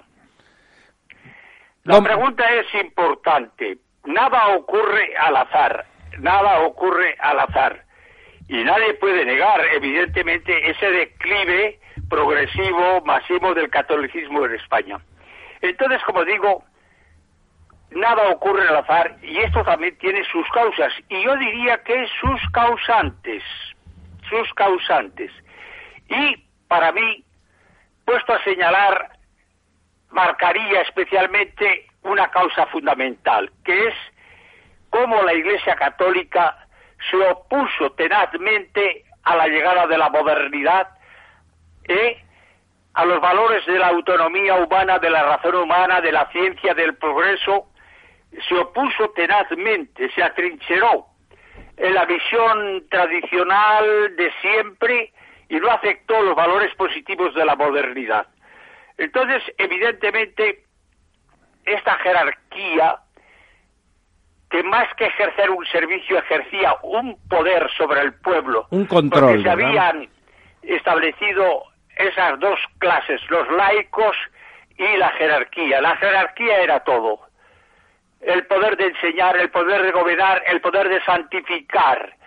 Pero el pueblo simplemente pasivo no tenía más que oír, callar y obedecer una fe de carbonero. Entonces, naturalmente, todo esto se ha ido manteniendo y esa jerarquía optó incluso por mantener esta posición firme hasta que llegó la renovación maravillosa eh, del Concilio Vaticano II. Entonces ahí vino la esperanza, vino un huracán de aire nuevo que abrió las ventanas para lo que ya estaba en la conciencia de la Iglesia, esa conciencia de una absoluta necesidad de cambiar, de renovar, de ponerse al día, de superar el atraso que traíamos de los siglos anteriores, porque estábamos anclados en el concilio de Trento, habían pasado cuatro siglos. Don Benjamín, Y entonces la gente respiró. Finalmente, hemos llegado, nosotros que somos hijos del Concilio Vaticano II, que éramos entonces jóvenes, seguimos esto realmente con una pasión admirable. Don Benjamín, don Benjamín, espera un momento. Déjeme que le pregunte, vamos a volver porque la gente no... Hay, hay reflexiones que al hilo de lo que va diciendo se me ocurren eh, para preguntarle. Lo primero es cuando decía que el imperio romano también se oponía a Jesucristo. Bueno, eso es eh, relativo, es el que menos se oponía. Realmente Jesucristo, como hacía una especie de, filosofía, por, simplificarlo mucho, hacía mucho más, de la responsabilidad individual, ¿no? Modernamente lo podríamos asimilar a Habermas, insisto, reduccionando. Eh, y bueno, el imperio, como lo que, lo que ponía en crisis era más la moral judía, su forma de religiosidad primitiva, interesante en origen, pero primitiva por un lado. Luego, introduce usted, y como es una persona intelectualmente solvente, lo hace porque lo quiere hacer así y no por casualidad, y utiliza la expresión catolicismo y no cristianismo, porque desde luego no es exactamente lo mismo, aunque una cosa deviene de lo otro. El, yo le quería preguntar, porque me interesa mucho esa época y me parece fundamental, en qué, en qué modo el, con, el Congreso, el Concilio de Nicea, cuando Constantino decide hacer, hacer de la, del cristianismo una religión imperial, cómo afecta, cómo transforma, cómo modifica y cómo de alguna forma sienta las bases de esa iglesia que usted estaba comentando críticamente, que se aleja de, la voluntad de, generar una forma de vida nueva y que se asienta más en, las bases del poder y del control del, del pueblo. Bueno, es que en el siglo IV el emperador Constantino eh, se convirtió. Y entonces, ¿Se convirtió o le pareció interesante convertirse? No tenían templos eh, ni iglesias donde celebrar eh, digamos así, el recuerdo, la memoria don Benjamín, una pregunta. Don Benjamín, una pregunta. ¿Se convierte o le parece que le parece que es imparable el fenómeno del cristianismo y decide si, si le parece que Constantino realmente se convierte o realmente piensa que le conviene que un fenómeno tan imparable como en ese momento era el cristianismo absorberlo desde el poder?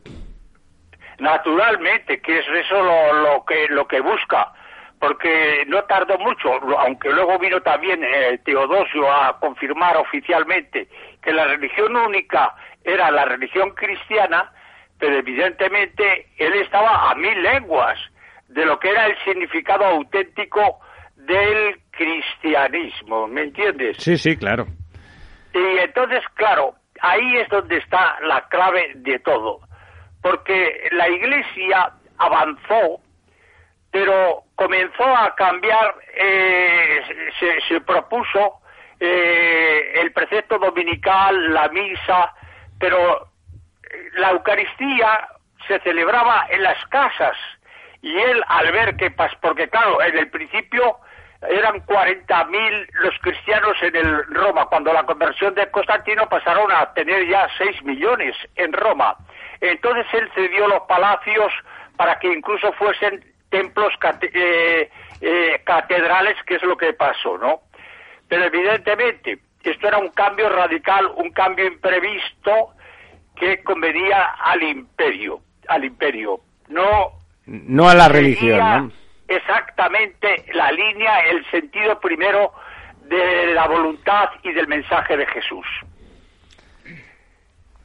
Bueno, pero eh, efectivamente eso sucedió en el siglo IV de nuestra era y han pasado pues eh, mil, mil seiscientos o mil setecientos años. años Entonces nosotros volvemos a la realidad de ahora.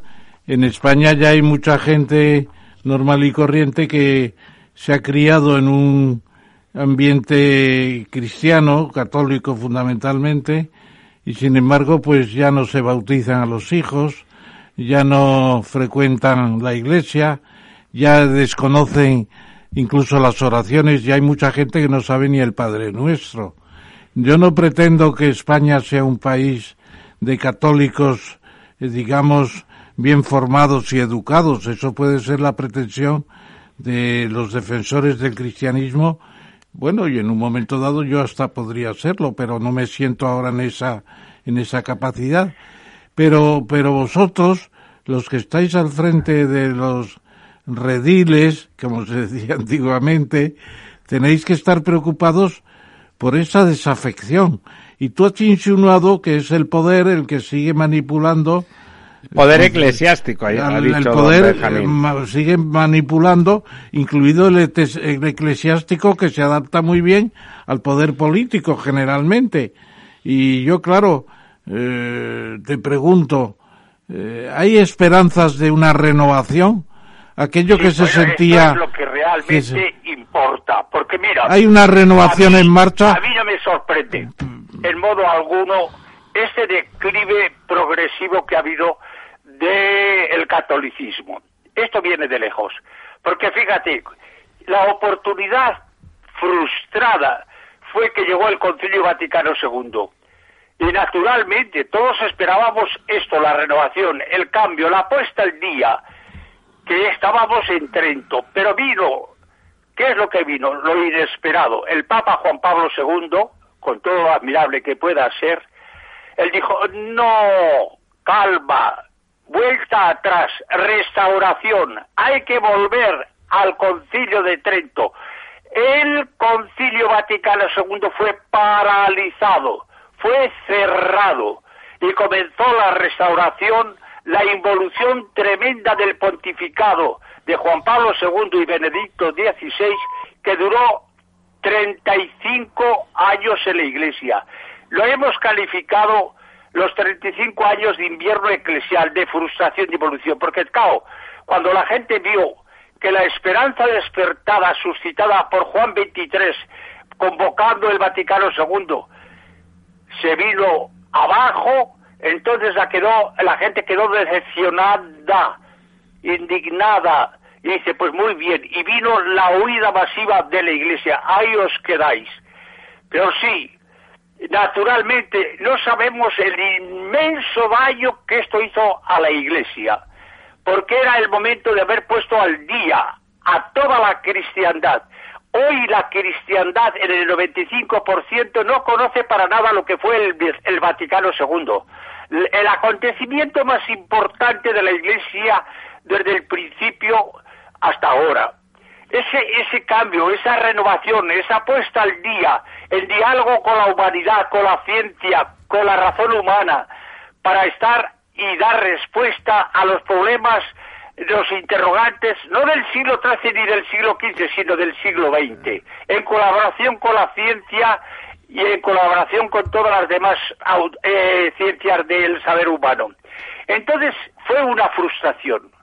Pero, pese a todo, dentro de la Iglesia quedó firme ese movimiento de renovación que estuvo protagonizado mayormente por los teólogos de la liberación. Todos los peritos que habían existido al concilio, hay que, hay que saber esto. Más de 150 teólogos fueron censurados, reprendidos, apartados de la enseñanza.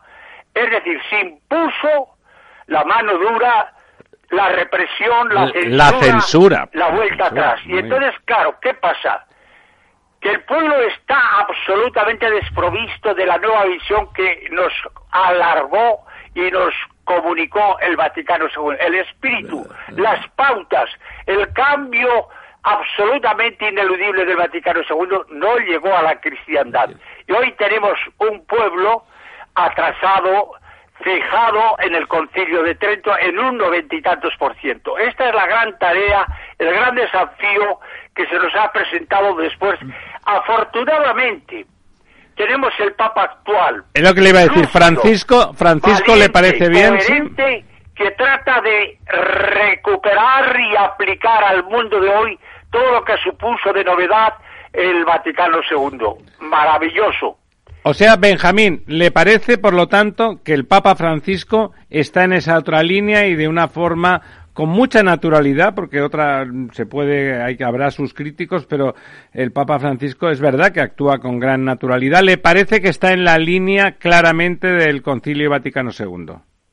Sí, sí, no hay duda de que el Papa tiene esta decisión desde el principio. Yo lo he conocido, lo he estudiado un poquito de cerca y realmente hay que, hay que analizar la protesta, la oposición más peligrosa que ha tenido dentro de la Iglesia. Hace unos meses se reunieron en Portugal 110 cardenales y obispos para conspirar contra el Papa.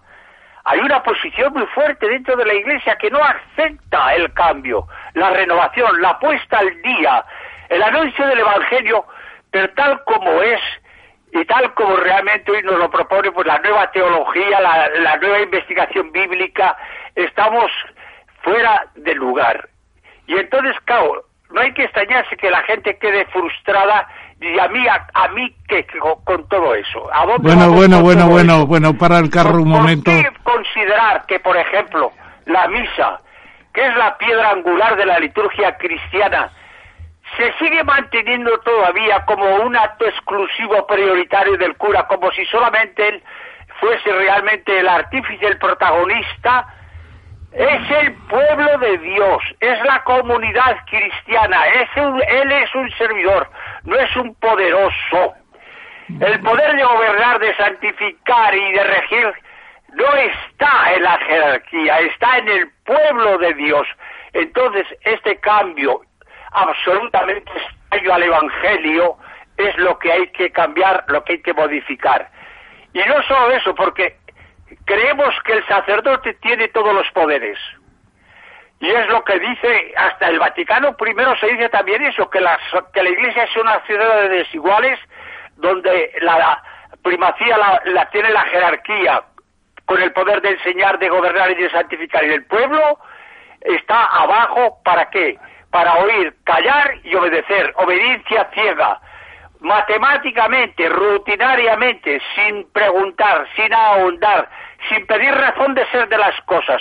Entonces, esto es extraño al mundo moderno, a la conciencia moderna que ha adquirido la mayoría de edad y que no admite una religión impuesta, una religión eh, impositiva, arbitraria. Y no conocen realmente lo que es el anuncio, el mensaje y la vida de Jesús. Vamos a ver, vamos a ver, Benjamín, Benjamín. al Evangelio. Benjamín. Para presentarlo con toda su pureza, con toda su fuerza. Benjamín. ¿Quién puede pensar, por ejemplo, que cuando Jesús dice, haced esto en memoria de mí?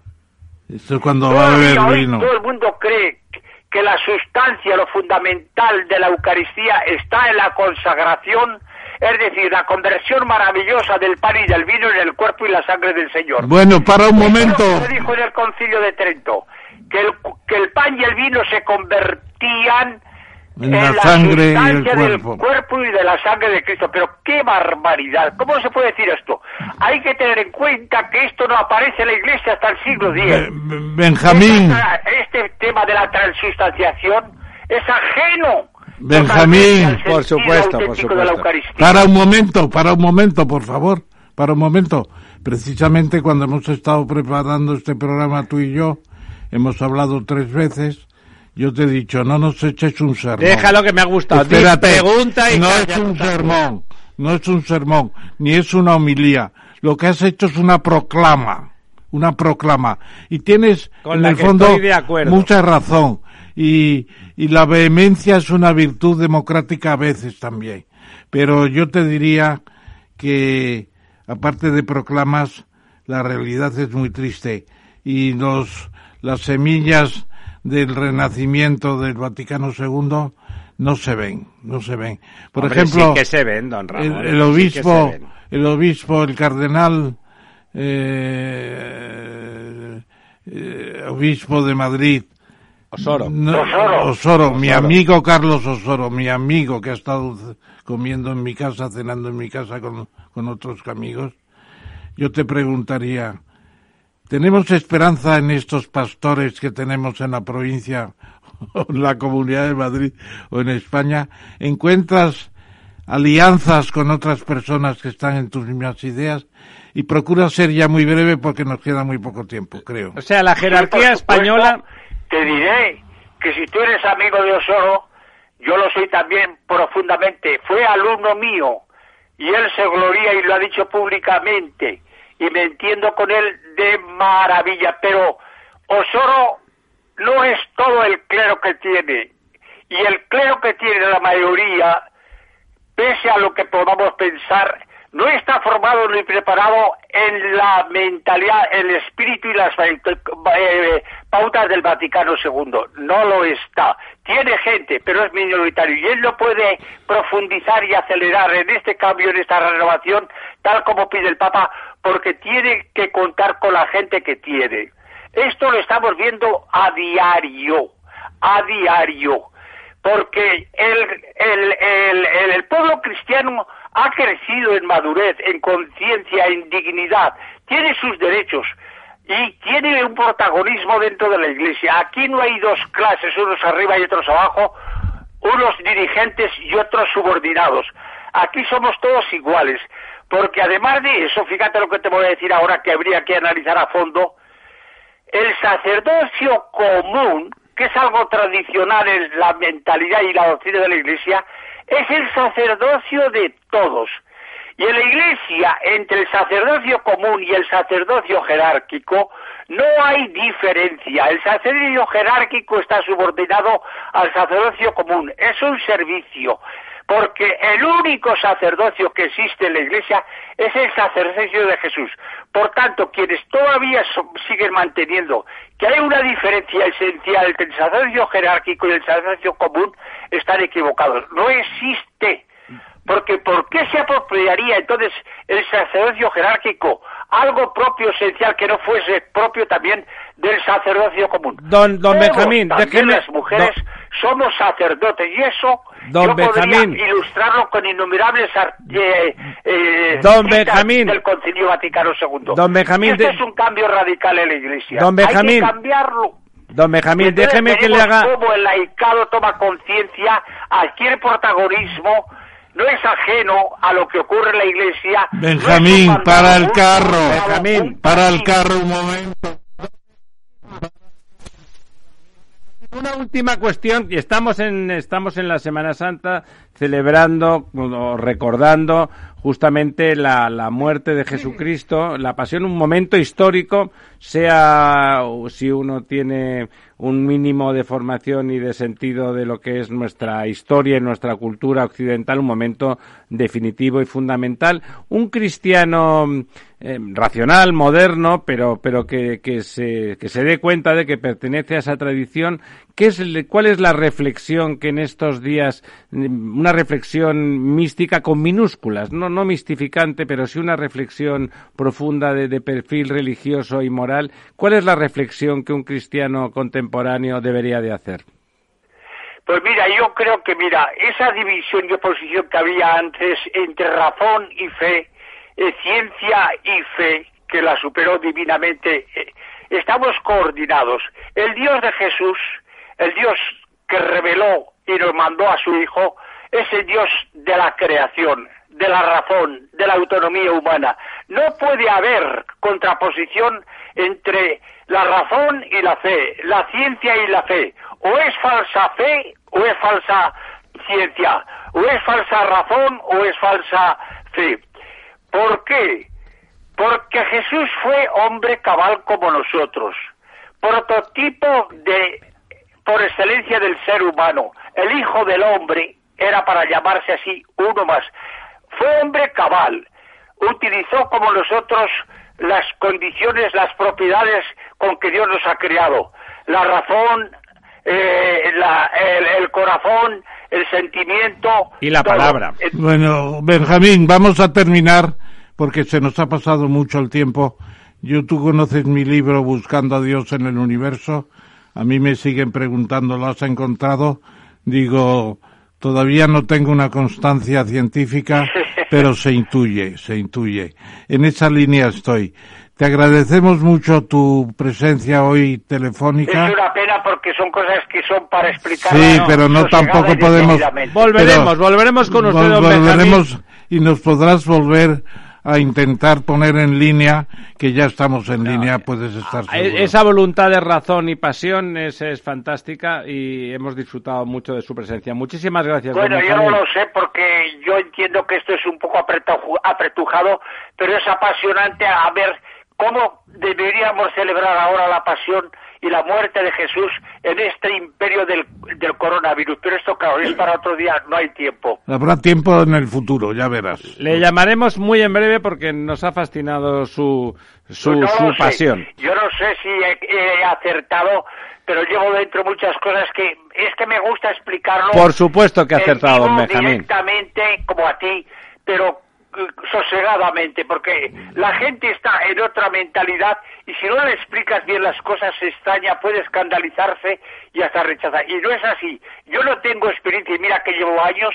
Cuando he explicado al pueblo, y cuidado, que me he recorrido España entera dando conferencias, nunca he tenido una oposición, nunca he dicho, al revés, me han dicho, oh, que esto es lo que yo pensaba, ojalá hubiese venido usted 20 años antes.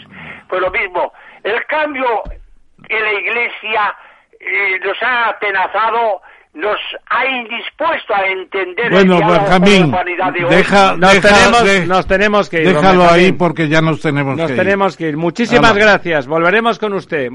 Un abrazo. La verdad desnuda. Ramiro Aurín, Capital Radio.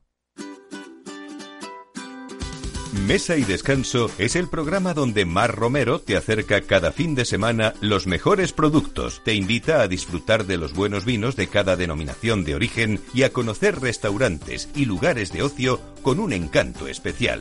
Mesa y Descanso, los domingos a las 13 horas, aquí en Capital Radio. Inversión Inmobiliaria acompaña al mercado inmobiliario en este nuevo ciclo. Todos los jueves de 10.30 a 13 horas, el inversor encontrará las claves para realizar su mejor inversión. La mañana de los jueves en Capital Radio tomamos el pulso al sector inmobiliario. Noticias, análisis de mercado y debates donde los protagonistas del sector podrán contar en primera persona los retos a los que se enfrenta el ladrillo. Inversión Inmobiliaria pone la voz al sector inmobiliario. Aquí en Capital Radio.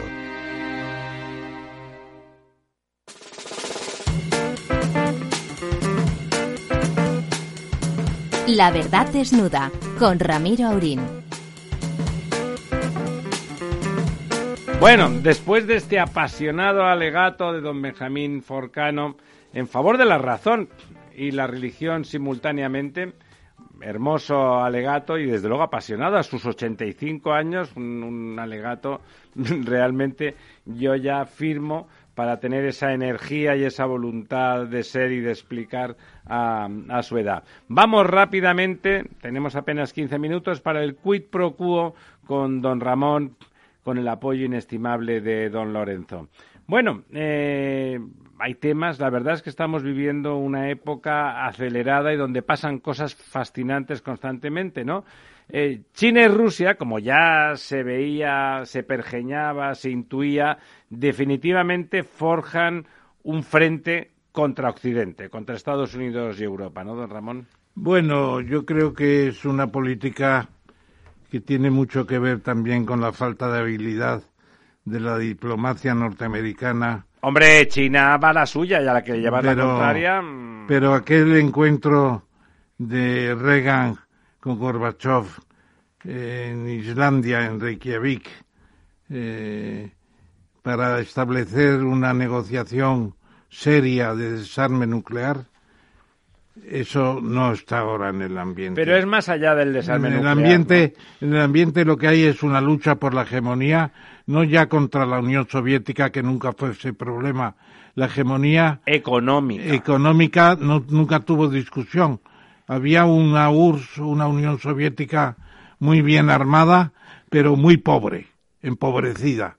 Entonces, ahora lo que hay es un intento de mantener la hegemonía con China, y eso es imposible. Lo que ha dicho hoy la señora Garmendia sobre la, la, preeminencia relación o la preeminencia china es increíble. Pero es una cultura democráticamente, democráticamente muy peligrosa porque no es democrática. No, no es democrática. Precisamente por eso hay que entenderse en otros ambientes y no empezar sencillamente a pensar en hacer más, más misiles y romper los tratados como hizo Trump. Pero tampoco, tampoco asumir su forma de gobierno, ¿no? El caso es que China y, China y Rusia se entienden. Se entienden y Wang Yi, que es el ministro de Asuntos Exteriores chino, encontrándose con Lavrov, han encontrado carne y uña, uña y carne. Es decir, están en paralelo. No hay nada mejor que un enemigo común, ¿no? Para con, Una, con una preeminencia de China reconocida por la Unión pues, Soviética. don Lorenzo, ¿cómo lo ve usted? Bueno, yo, yo no, no, no, no veo tan claro esa unión entre, entre China y Rusia. Es verdad que están colaborando en, en maniobras, eh, en grandes maniobras, por cierto, a nivel militar muy importantes. Eh, y es verdad que parece que hay una especie de sintonía, pero recordemos que son dos países que comparten históricamente miles de kilómetros de frontera, claro. y que históricamente pues nunca ha habido un entendimiento claro entre ambas culturas, ¿no? A mí esto me parece que salvar eh, tantos cientos de años de, de, historia, ¿no? distensión en unos minutos me parece complicado.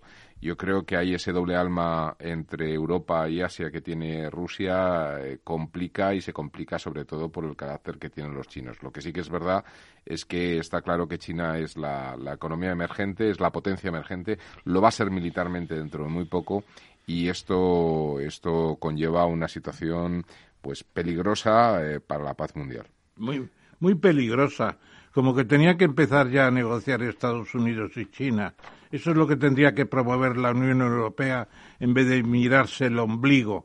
Y se lo digo también a don Javier Solana, que fue secretario de la OTAN y que escribe unos artículos muy interesantes en el país, pero no acaba de encajar la misión que tiene que pedirle a su amigo Borrell. El otro Borrell en, la Unión Europea tiene que promover el encuentro el otro día, recuerdo, don Ramón, que el otro día don Ramón Jauregui nos decía con palabras muy sensatas y con una reflexión que puestos en el límite, a Europa no le queda otra que apoyar la democracia y los aliados occidentales. Eso no debería ser porque es ponerse de un lado del enfrentamiento y hay que ponerse por encima. No, cuando uno de los países no defiende la democracia, sino defiende justamente lo contrario, eso yo creo que es cuestionable. Y a mí me parece una reflexión la que ha hecho don Lorenzo más que interesante. La historia nos dice que, uno, Rusia tiene dos almas, y eso es así. Y dos, las relaciones entre China y Rusia han estado muy lejos, han distado mucho de ser fantásticas en el pasado. Pero pasemos al siguiente tema, si me lo permitís. Eh, justamente don Lorenzo esta mañana comentaba como la única salida que tenía España, visto que los fondos europeos iban a tardar bastante más de lo previsto en llegar, era aumentar nuestro déficit y nuestro endeudamiento. Estamos en un en un aumento de, casi 80.000 millones de, euros, ¿no, don Ramón? ¿Qué significa eso? Eh, estamos sencillamente en un déficit del 12%. Eso es brutal, ¿no? Es brutal en relación al PIB, ¿eh? Claro, claro, claro. Claro, en relación a ingresos pagos eh, tenemos un déficit del 30%, porque claro, 80.000, 80.000 millones de déficit sobre 300.000 y pico. Es una barbaridad. Seguridad social aparte, pues es un 30% y es una caída muy fuerte, muy fuerte. Vemos que ha caído el impuesto de sociedades pues nada menos que un 33%, ha caído el impuesto de, del IVA un 11% y los especiales un 12%. El único que ha, que, que ha subido un poco es el IRPF, de 86.000 a 87.000 poquito, pero ha subido. Los, los asalariados de una forma y de otra seguimos manteniendo a este país. Eh, pues sí, las clases medias, fundamentalmente, son y naturalmente, pues en la anterior crisis, el año 2009, llegamos a un déficit del 11,06 y aquí estamos ya muy cerca del 10,09. Estamos en una situación difícil, pero es que no hay más remedio. Hay que recurrir a la deuda pública porque además los fondos europeos tan prometidos no acaban de llegar. Y van a tardar. Y muchos van a tardar. Y lo que te rondaré, Morena. Eso es lo que decía usted esta mañana, don Lorenzo, ¿no? Sí, a ver, eh, si no llegan esos fondos, pues eh, mientras esté el Banco Central Europeo ahí y nos siga dando los fondos a, un precio prácticamente nulo, pues el sistema se mantiene, ¿no? Es decir, eh, la discrepancia entre el gasto en los presupuestos generales del Estado y los, los, los, ingresos estimados y la evolución que van a seguir o que pueden seguir, sobre todo si nos metemos en una cuarta ola, pues obviamente solamente tiene una salida, ¿no? Eh, que es, que es eh, la deuda que en el fondo es una manera en la que los europeos, con ese alargar tranquilos, los europeos, pues nos digan, bueno, eh, cada Paga que aguante su vela, ¿no? Es decir, tú coges lo tuyo, tú pagas lo tuyo. Al final, las ayudas europeas consisten en una solidarización solidarizar esa, esa deuda, ¿no? Mutualizar, ¿no? Una especie de mutualización, efectivamente. Pero bueno, yo creo que hay un cambio eh, importante en el concepto de deuda. Vemos como en Estados Unidos el señor Biden también eh, está tirando de, la máquina del endeudamiento y, y, bueno, eh, ha prometido hasta entre 3 y 4 billones europeos, trillones americanos en inversión en infraestructuras, lo cual puede ser la mayor inversión de infraestructuras de la historia de la humanidad, ¿no? Es algo una máquina de crear empleos, ¿no? Claro, y además eso no es para subsistir, como en cierto modo decía Larry Summers cuando criticaba, eso es para invertir. Para invertir inversión pura, sí, sí, sí. sí. Rápidamente, chicos, eh, resulta, don Ramón, que tenemos, que estamos a punto de crear aquí en España un gigante aeronáutico en este país de carros. Bueno, pero previamente eh, ITP, que son los motores de reacción que se hacen en España fenomenales, ¿Pero de quién son esos motores? Esos motores ahora son de la Rolls-Royce que compró ITP hace 8 o 10 años. Pero ahora ¿Lo va a recomprar una empresa española? Eh, claro, Rolls-Royce eh, tiene que deshacerse de, filiales porque está muy endeudada porque no vende un motor en su... No vende un coche ni de coña, ¿no? Claro. Y entonces el grupo burgalés Aciturri, que es genial, comparable a Antolín en Burgos también, pues eh, ha decidido comprar ITP por 1.700 millones de euros y crear un hub eh, aeronáutico. aeronáutico español junto con, con Casa y el Aerobús, que es Casa actualmente. Bueno, que es Casa también en España. Naturalmente. Entonces, yo creo que esto hay que ayudar, se van a ayudar con un fondo de inversión, naturalmente, porque no tienen el dinero, pero es muy importante que en España se hagan... Que alguien piense en, fabricar motores, de aviación, me parece son los motores más, más delicados de todos y de mayor seguridad. Bueno, ambos dos, ¿qué piensa don Lorenzo de la cuarta ola? Usted que tiene mucho miedo a esas cosas. Bueno, pues a mí me, está empezando a preocupar, ¿no? Eh, la verdad es que eh, yo sigo la máxima de cuando las barbas de tu vecino veas mm, cortar, pon las tuyas a remojar, ¿no? Y el tema Bueno, don Ramón ya está vacunado, pero usted como es más jovencito, eh, si te he visto no me acuerdo. Francia en estos momentos está tomando medidas muy, muy radicales cuando además el señor Macron había durante el último año tratado de defender posiciones más, más flexibles, lo cual indica que la información que ellos tienen que tener de evolución del virus en el país vecino pues es, es, es, eh, debe ser realmente, realmente preocupante. Si tenemos que Portugal también lo está pasando bastante mal, estamos rodeados. Portugal y el Reino Unido son los que peor están, ¿no? Bueno, durante el primer trimestre sí, pero en, en, proporción, en porcentaje de 100.000 habitantes. Pero la verdad es que en estos momentos eh, Francia puede estar a la cabeza con incluso con algunas zonas del norte de Italia y Portugal, ¿no? Y Alemania e Italia están mal también. sí. Alemania, Italia con mil muertes. No, no, el norte de Italia vuelve a estar como estuvo en, marzo, abril. entonces, esto es preocupante porque ya se está empezando a, hablar de las nuevas variantes que afectan a la gente más joven, porque un poco el tema, a nivel grave quiero decir, y que empiezan a faltar problemas de ventiladores, UCIs saturadas, es decir, temas que recuerdan una auténtica pesadilla que se vivió. ¿Usted, don Ramón, le, está preocupado? Con la cuarta ola?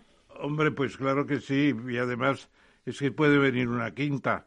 Es que estamos viendo que en países incluso donde la vacunación va rápida, como Estados Unidos, pues el problema sigue. Israel es otra cosa, eh, hay otros países que son distintos también. Hay muchos comportamientos muy diferentes mal explicados todavía. México está fatal, en fin, Brasil está peor, pero lo que nos debe preocupar de inmediato aquí es la cuarta ola, porque vamos a ir al confinamiento otra vez, como está Y eso sería demoledor para la economía. Eso, demoledor para la economía y para el virus. Yo creo también, seguro, tendríamos una situación terrible. Eh, los epidemiólogos también están hablando de las mutaciones y que tenemos ya poca efectividad a lo mejor sobre ciertas, ciertas cepas. cepas. Vamos a ver. Bueno, eh, ahora el último tema, el último tema, lamentablemente. es una mala noticia. Es, una mala noticia, es una noticia triste para nosotros que, que quizá el elefante es el animal salvaje, más entrañable para nuestras generaciones. El elefante era eh, lo, más cariñoso casi, esa vida familiar que tenían los elefantes, ese dumbo, esa... Yo recuerdo, yo estuve en, en África y vi a los elefantes correr por la sabana en manadas todavía grandes y sin problemas. ¿Realmente cree usted que están en peligro de extinción? Mucho. Ya quedan, se ha calculado con bastante precisión, según dicen, quedan 415.000 ejemplares. Eh, al terminar la guerra mundial estábamos creo que como en 15 millones. Es una qué, barbaridad. brutal. Es una masacre. Claro, el elefante de sabana está en peligro de extinción y el de bosque está en peligro ya crítico, que ya se está extinguiendo. Entonces, claro, es terrible porque, como se dice, no es un problema económico solo, es un problema de ecosistemas, del imaginario de la gente. Podemos vivir en un mundo donde, digamos, estos eran los elefantes que desaparecieron como el dodó de Madagascar en el siglo XVIII porque las señoras de Londres se pusieron sus plumas de dodó. Bueno, la, esperamos que no. esperamos, el dodó es el marfil. Esperamos que se puedan, que se puedan, que se salven y que nuestros hijos y nuestros nietos todavía conozcan al elefante, ese mamífero extraordinario que, que, bueno, que está, que solo vive en África y apenas en Asia. Amigos, amigas, medianoche, cuídense. Están en un país eh, seguro, pero peligroso, peligroso, según y como lo miren.